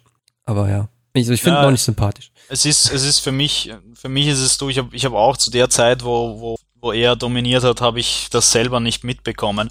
Aber das ist für mich, äh, für mich ist das einfach ähm, seine, seine, ja, also einerseits, weil es halt so ein Mensch ist, der irgendwie larger than life ist, ähm, aber, aber ich, ja, mich, seine, seine, für mich ist es seine Ausstrahlung, die mich einfach fertig macht, weil ich denke mir, wie, wie kannst du so, wie kannst du zu so einer lebenden Legende werden und gleichzeitig immer noch den Eindruck machen, als ob du einfach, ja, weißt du, immer gut gelaunt bist und immer dafür, immer dafür seine Unterstützer und Fans. Äh, ich, ich erliege dem voll. Also ich, ich, ich, ich, ich liebe, ich liebe diesen Menschen absolut. Ähm, aber mittlerweile finde ich es, also ich konnte mir auch vor ein paar Jahren das nicht vorstellen, wenn der dann nicht mehr dabei ist. Ähm, habe ich mir gedacht, ja scheiße, das ist ja dann irgendwie voll uninteressant, äh, wenn diese, wenn, wenn diese Legende fehlt, aber nachdem er ja sich so schwer tut äh, und nicht wirklich kaum noch mithalten kann mit der absoluten Na. Spitze, äh, ist es für mich jetzt auch nicht mehr so schlimm, ihn dann irgendwann sagen, mal gehen zu sehen. Ich würde nicht sagen, dass er abgehangen wäre. Also er fährt wirklich Nein, nur noch sehr gut. Also er fährt gar halt, nicht. Ne, Gar nicht. Vier, das, fünf, es reicht halt meistens so. gerade nicht fürs Podest, ne? aber, genau. aber was ja auch absoluter Wahnsinn ist, wenn du denkst, der Typ ist 40 Jahre alt. Ähm, aber, aber trotzdem, wie gesagt, wenn er jetzt mal nicht mehr dabei ist, dann ist es für mich äh, nicht mehr so schlimm. Also ich kann mir das mittlerweile ganz gut vorstellen. Ähm, aber noch vor drei Jahren hätte ich gesagt, scheiße, dann, dann schaue ich das wahrscheinlich nicht mehr dabei ist. Ich glaube, der wird auch immer noch dabei sein, weil er hat ja auch ein Team in den unteren Klassen. Er wird immer da sein und auch alles, was, Mut, äh, was äh, Valentino Rossi sagt, wird natürlich halt auch irgendwo publiziert. Also Valentino Rossi hat gesagt, oh, den Move, den Marc Marquez gemacht hat, den, den würde er nicht so gut finden oder so, weißt du? Der kriegt ja immer noch so viel Aufmerksamkeit, dass, glaube ja. ich, erstmal noch weitere Jahre du um den nicht herumkommst halt so. Ja, nein. Ich glaube auch, äh, also wenn, wenn das stimmt, was er sagt, wird er sich ja sowieso niemals vom Motorradfahren lösen. Äh, also der bleibt der MotoGP sicher erhalten und das äh, werden die sich auch darum kümmern, dass der der MotoGP erhalten bleibt, weil er einfach ein, ein unglaublicher Magnet ist. Wie du sagst, der wird einfach dann zu jedem Vorfall irgendwo seine Meinung abgeben äh, und, und dann, dann wird er immer, immer präsent bleiben und ich glaube, ich werde mich auch immer darüber freuen, ihn zu sehen. Ähm, aber aber dass, dass der mal was anderes als, als Motorräder macht, ist eigentlich, ist tatsächlich irgendwo schwer, schwer vorstellbar. Ja. Also, mark my words, ich sag, nächstes Jahr hört er auf und sein Bike übernimmt Quattararo der, der sich im nächsten Jahr schon zu den Nummer 1 Gegner von Marquez heranwachsen wird. Und denkt man, dann wird da das Werksberg bekommen. Also Quattararo, der ja vom Underdog jetzt hier zum Supertalent irgendwie emporstieg. Ja. Also ich finde den total geil. Also. Ja, den finde ich auch super. Es ist, und, und was du jetzt gesagt hast, das halte ich auch nicht für unrealistisch. Natürlich habe ich, ähm, habe ich noch so ein, ein, ein bisschen einen Funken Hoffnung äh, für Rossi, weil er, also äh, Weltmeister wird der keiner mehr, da bin ich mir sehr sicher. Mhm. Ähm, aber ich habe die Hoffnung, dass er noch Rennen gewinnen kann im kommenden Jahr. Ähm, und äh, es wird ja sehr viel darüber gesprochen, dass er angeblich äh, schon quasi in der letzten, in der zweiten Saisonhälfte eigentlich alles darauf verlegt hat, sich quasi vorzubereiten für die nächste Saison. Ähm, und ähm, ich hoffe einfach, dass er tatsächlich, tatsächlich was gefunden hat mit Yamaha, äh, dass die da auch wieder leistungstechnisch voll mithalten können, weil das ja teilweise echt nicht mehr zum Ansehen war ähm, wie jetzt auf manchen Strecken ein, ein egal ob es Ducati oder, oder, oder Marquez auf Honda war, dass die sozusagen absichtlich äh, bis zur letzten Runde hinter der Yamaha bleiben und dann einfach auf der Gegengerade, weißt du, so ansatzlos dran vorbeiziehen, ja. äh, an Vinales in dem Fall. Ähm, das, ist, das ist wirklich nicht zum Anschauen, weil da denkst du halt echt, ey, wie, wie kannst du da als Fahrer eigentlich noch motiviert bleiben? Ja, wenn du auf dem Ding oben sitzt und der fährt einfach an dir vorbei, als wäre nichts gewesen. Ja. Ähm, ich hoffe, dass das, ich hoffe, dass das wieder ausgeglichener ist, weil weil äh, da gab's ja, ich glaube vor zwei Jahren oder so die Saison, die, ich glaube sie war vor zwei Jahren, wo ich weiß nicht, wie viele verschiedene Fahrer gewonnen haben. Das war, das war unfassbar jedes Rennen, ja, so mhm. dermaßen viel Führungswechsel und und wo wo wo es wo es nicht von Anfang an klar war, dass Marquez irgendwie taktiert und in den letzten zwei Runden dann nach vorne prescht. Äh, ich hoffe, dass das wieder mehr, dass das wieder mehr in diese Richtung geht. Ähm, aber aber ich bin jetzt auch nicht irgendwie enttäuscht, weil weil Marquez ähm, Weltmeister wird und dominiert, weil der ist halt einfach, äh, der ist halt einfach ein Außerirdischer und es ist auch schön, dass man das live sehen darf. Mhm. Aber der wird, glaube ich, auch nie diesen, diese, diesen Rang wie Rossi bekommen. Also egal wie viele MotoGP-Titel der noch gewinnt, so der wird nie wie Rossi werden. Nein, sicher nicht, vor allem weil er zur gleichen Zeit wie Rossi fährt. Also wenn es Rossi jetzt nicht mehr gegeben hätte, dann hätte er vielleicht einen anderen Rang. Aber, aber äh, der hat halt auch von Rossi immer einen massiven Gegenwind bekommen, was äh, in den meisten Fällen vollkommen lächerlich war, weil, weil Rossi selbst zu seiner besten Zeit unglaublich asozial auf der Rennstrecke ja. unterwegs war und, und, und der hätte sich niemals über Marquez beschweren dürfen. Ähm, aber, aber der hat halt dadurch, wenn, wenn Rossi das sagt, dann sagen das äh, Millionen von Menschen auch und dadurch hatte der von Anfang an niemals die Chance, zu so einer Ikone zu werden. Also ja. du kannst sagen, in der, in der, in der Zeit, wo, in der Zeit, wo Rossi aktiv ist, äh, wenn Rossi dich nicht mag, dann hast du schlechte Karten, was deine Popularität betrifft. Aber muss man ja auch dazu sagen, dass das, glaube ich, in den letzten zwei Jahren dann auch schwächer wurde und mittlerweile, also ich glaube, dass der Marquez schon sehr, sehr viele Fans auch noch dazu bekommen hat. Aber, aber so einen Status wie Rossi wird er natürlich als bekommen, aber da geht es ja um ganz andere Dinge als um die äh, fahrerischen Leistungen selbst, weil da ist, da ist für mich, da ist für mich Marquez ganz, ganz klar, ganz klar ähm, der, der allergrößte. Also ja. ein, ein, ein Lorenzo in seiner guten Zeit war, war auch unglaublich beeindruckend. Aber weil ähm, denen Gegner fehlten. Das, das, ja, also ich bin der Meinung. Richtig, richtig, ja. Aber Lorenzo war halt einfach ein, ein, ein, ein Uhrwerk und das war, das war der absolute Wahnsinn, das zu sehen, wie ein Mensch einfach 25 Runden in einen Zehntelbereich abspulen kann.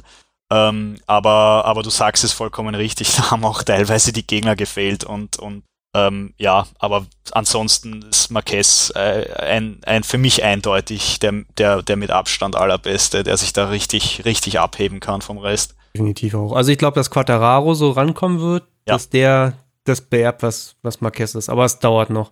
Und ja. ich finde es umso krasser, wie sehr der sich ärgert. Also, ne, wenn der halt in der letzten Runde kassiert wird auf der Geraden, weil ihm einfach die Power auf der Yamaha fehlt, ne?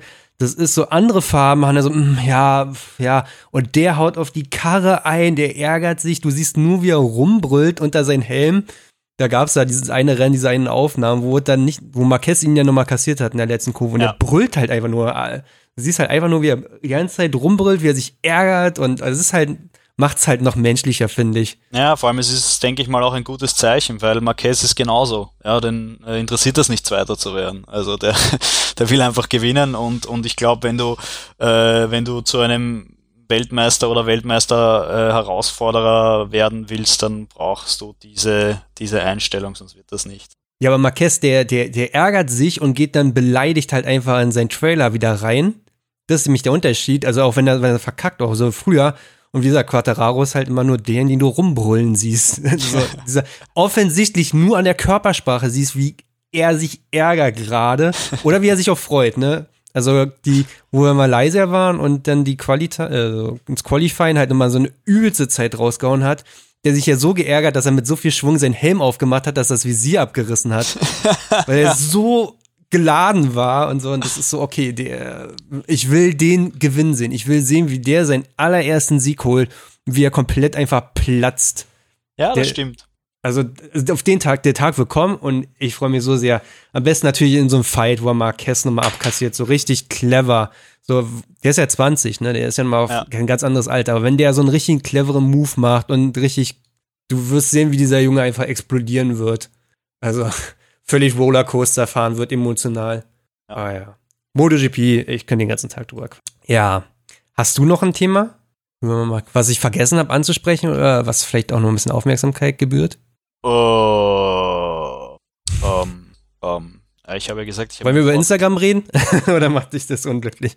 Äh, nein, nicht unglücklich, aber da brauche ich, da brauche ich nicht viel dazu sagen. Also äh, Inst Instagram ist, äh, ja, ich, ich habe ja, es ist ja nicht so lange her, dass ich selber so ein bisschen ein, ein, ein, ein Posting auf Instagram in die Richtung gemacht habe, wo ich mich über, äh, wo ich das Thema der der posierenden Frauen, also ich habe es ich hab's gar nicht exklusiv eigentlich dann Endeffekt in meinem zweiten Post auf Frauen bezogen, sondern generell auf diese Bilder, äh, habe mhm. ich da ein bisschen äh, mir ein bisschen Gehör verschaffen wollen. Aber ich habe es dann auch in dem Posting selber erklärt. Ähm, das, das ist nichts, worüber ich mich aufregen kann, weil das in meinen Augen nichts als Energieverschwendung ist. Also wir haben das ganz zu Beginn des, der Aufzeichnung gesagt. Äh, Schuld daran sind nicht die, die das Zeug produzieren, sondern die, die das äh, gut finden. Äh, und das wird sich niemals ändern. Es ist so. Es wird immer so bleiben. Mir ist nochmal aufgefallen in der Vergangenheit, dass, ähm, dass diese, wie du sagst, Poserbilder immer mehr vertreten sind. Und ich finde es ja so witzig, das Motorrad ist ja ein Fortbewegungsmittel, es ist ein dynamisches Objekt, es ist dafür da, bewegt zu werden. Und auch bei den Motovloggern siehst du halt größtenteils Bilder, wo das Motorrad einfach nur steht. Und die daneben sitzen oder so so eine Bilder haben wir dieses Jahr auch viel gemacht halt so, aber bedingt durch diese ganze Analogfotografie, ja. aber da will ich mein Content auch wieder ganz gerne ändern. Nächstes Jahr hin wieder mehr digital und viel dynamischer. Also Motorräder müssen bewegt sein und das ist ja, wenn man auf dein Profil guckt, ist das Motorrad größtenteils in Bewegung. Also ja. deine Bilder sind ja sogar eine der dynamischsten Bildern, die man machen kann auf dem Motorrad, ja, durch diese GoPro-Geschichte. Ja. ja, es ist, äh, es ist gut, dass du es ansprichst. Ähm, aber also ich, wie gesagt, dieses äh, Bilder von stehenden Motorrädern haben einen ganz eigenen Reiz ähm, und da sind dann andere, da könnten, wenn man etwas davon versteht, könnten andere Dinge wichtiger sein, wie quasi eine ganz eine ausgeklügelte äh, Komposition oder ein schönes Licht. Ähm, aber äh, wie du gesagt hast, dass man dann interessanterweise auf den diversen Profilen keine Bilder in Action sieht, äh, es ist einfach so schön, weil das liegt in erster Linie daran, dass es nicht leicht ist, Motorräder in Bewegung zu fotografieren. Äh, und das können diese Typen oder Typinnen halt einfach ich, ich nicht. sag nicht, dass das Motor, ich weiß, du meinst es nicht, aber es klingt falsch, dass ein Motorrad ein Action ist, sondern dass es sich bewegt. Es gibt halt einfach Bilder, wie du mit der GoPro ja ein Bild von dir machst und ein Thumb-Up machst ja, ja. oder so. Und die kann man, ja. das ist ein dynamisches Bild, das würdest du jetzt auch sagen. Es ist ein Action, aber es ist nicht, dass du ein Wheelie machen würdest oder so. Ja, den also, kann ich nicht. Ja, Deswegen aber, aber, aber, das könnten ja die anderen machen, finde ich immer. Das äh, vermittelt wieder so ein komisches Bild vom Motorradfahren. Und dann hattest du nochmal erklärt, dass du Shadow gebannt bist. Wohl. Und kannst du das nochmal erklären für die Leute, die nicht wissen, was Shadowban bedeutet? Naja, ich weiß nicht, ob das jetzt, äh, das ist ja nicht, ich weiß nicht, ob das per se die Definition eines äh, Shadowbans ist. Äh, was ich aber von meinem Profil weiß, ist, dass ich im Gegensatz zu, ähm, das ist schon weit mehr als zwei Jahre her, ähm, erscheinen meine Beiträge nicht mehr in den Hashtags. Ähm, und das war vorher anders und das war auch der Grund, warum ich quasi auf über 50.000 Follower kommen konnte. Die sind alle von den Hashtags gekommen. Äh, und dort erscheine ich seit über zwei Jahren nicht mehr. Ähm, aber ohne, ohne dass es jetzt dafür irgendwie eine Begründung oder so gäbe, sondern äh, einfach, weil ich halt mal auf die andere Seite des Algorithmus gefallen bin.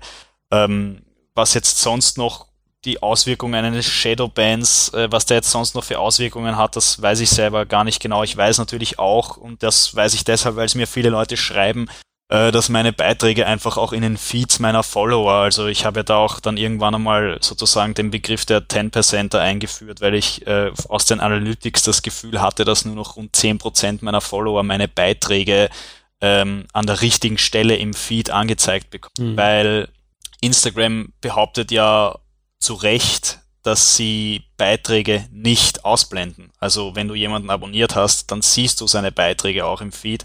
Das sagt Instagram das stimmt auch. Aber die Sache ist ganz einfach die, dass du äh, in, jetzt sage ich eben geschätzt 90 Prozent äh, der Fälle meiner Follower müsstest du so unfassbar weit im Feed nach unten scrollen, bis du dann ein neues Bild von mir zu sehen bekommst, was aber eigentlich gerade mal, weiß ich nicht, vor einer halben Stunde gepostet worden ist.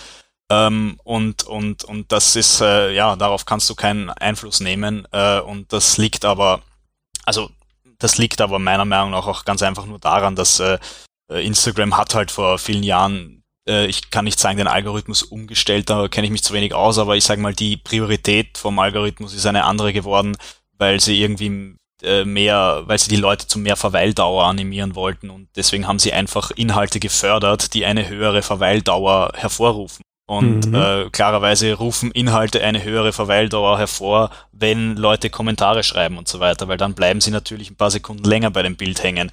Äh, und die ganzen, die ganzen notgeilen Typen, die halt mit einem Ständer am Handy sitzen, die schreiben dann äh, irgendwelche Heiratsanträge unter, unter Bilder von den halbnackten Frauen. Äh, und das heißt, die bleiben dann 20 Sekunden bei dem Bild, äh, anstatt so wie bei mir, wo sie einmal auf Like drücken und dann weiter scrollen, wo es nicht mal zwei Sekunden sind. Und ähm, Instagram äh, verkauft das Produkt Instagram an Werbekunden und äh, die Werbekunden zahlen mehr, wenn die Verweildauer der User eine längere ist. Und ähm, die verweilen halt länger, wenn sie solche Inhalte sehen, wo sie Kommentare schreiben. Und das war bei mir nie der Fall. Ich habe immer wahnsinnig viele Likes bekommen, auch in meiner besten Zeit habe ich quasi verhältnismäßig zu meinen Followern extrem viele Likes bekommen. Ähm, aber, aber kein Mensch hat mir Kommentare geschrieben und äh, da würde ich fast sagen, dass es mehr oder weniger logisch war, dass mir das dann passiert. Aber äh, ich habe auch tatsächlich kein Interesse, das zu ändern, weil so wie das dann halt andere verfolgen, die permanent irgendwelche äh, absolut, absolut äh, einfallslosen Fragen unter ihre Posts schreiben, nur damit die Leute Kommentare schreiben, äh, das möchte ich nicht. Ich stelle manchmal Fragen, weil, weil ich, weil ich, weil ich es lustig finde, aber ich stelle manchmal Fragen, weil mich Meinungen tatsächlich interessieren.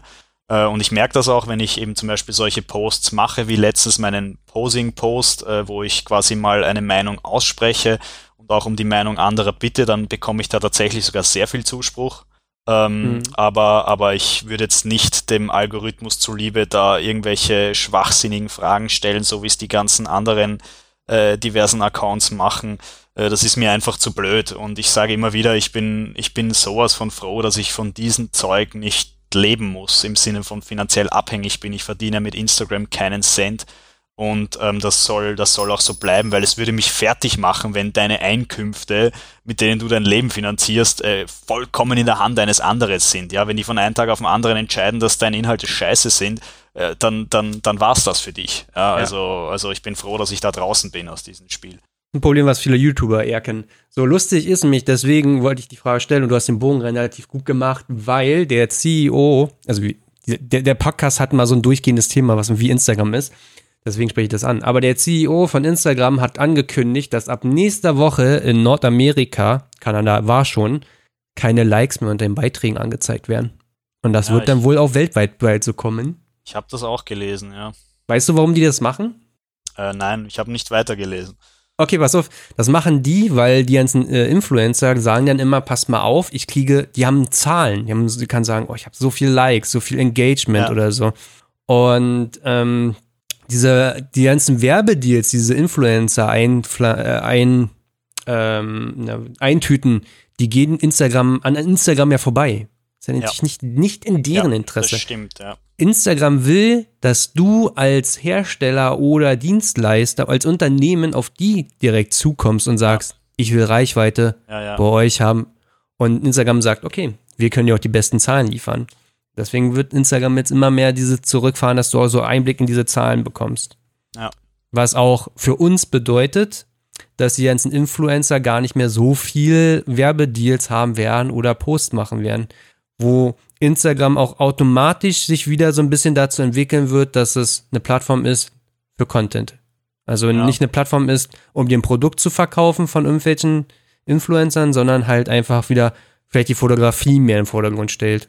Ja. Das wäre, wäre natürlich wünschenswert, aber, aber schwer vorstellbar, weil eigentlich ist ja immer in dem Moment, wo es ums Geld geht, äh, klar, dass, äh, dass äh, Qualität leiden muss, sage ich mal, in den meisten Fällen zumindest. ja, ja. Ähm, aber, Das ist eher so eine aber, Nebenentwicklung, die sich daraus Ja, äh, richtig, herausstellt. wollte ich auch Das gerade sagen, aber das, das macht ja absolut Sinn, wie du sagst, ähm, weil Instagram nichts abbekommt von diesen Deals, äh, dass die das eindämmen wollen und das hat dann natürlich Konsequenzen, äh, die Instagram auch relativ egal sein können, aber die tatsächlich für uns vielleicht, vielleicht sogar besser sind.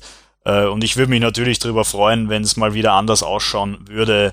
Aber wichtig ist hier eher äh, zu lernen, dass man, dass man, ähm, dass man seine Energie und seine Motivation äh, darauf fokussiert, dass man Dinge macht, die einem selber gut gefallen. Äh, ich probiere das auch meistens so, aber da muss ich auch zugeben, ich bin halt auch äh, in, in, in der Hinsicht bin ich auch Entertainer. Natürlich äh, freue ich mich noch mehr, wenn das Publikum, das ich erreiche, ein größeres ist. Äh, und ich muss mich immer wieder darauf besinnen, dann doch äh, meinen eigenen äh, Wurzeln treu zu bleiben. Und äh, bis dato gelingt mir das ja auch ganz gut, weil ich ganz genau weiß, dass ich manche Posts so und so gestalten könnte, um mehr damit zu erzielen.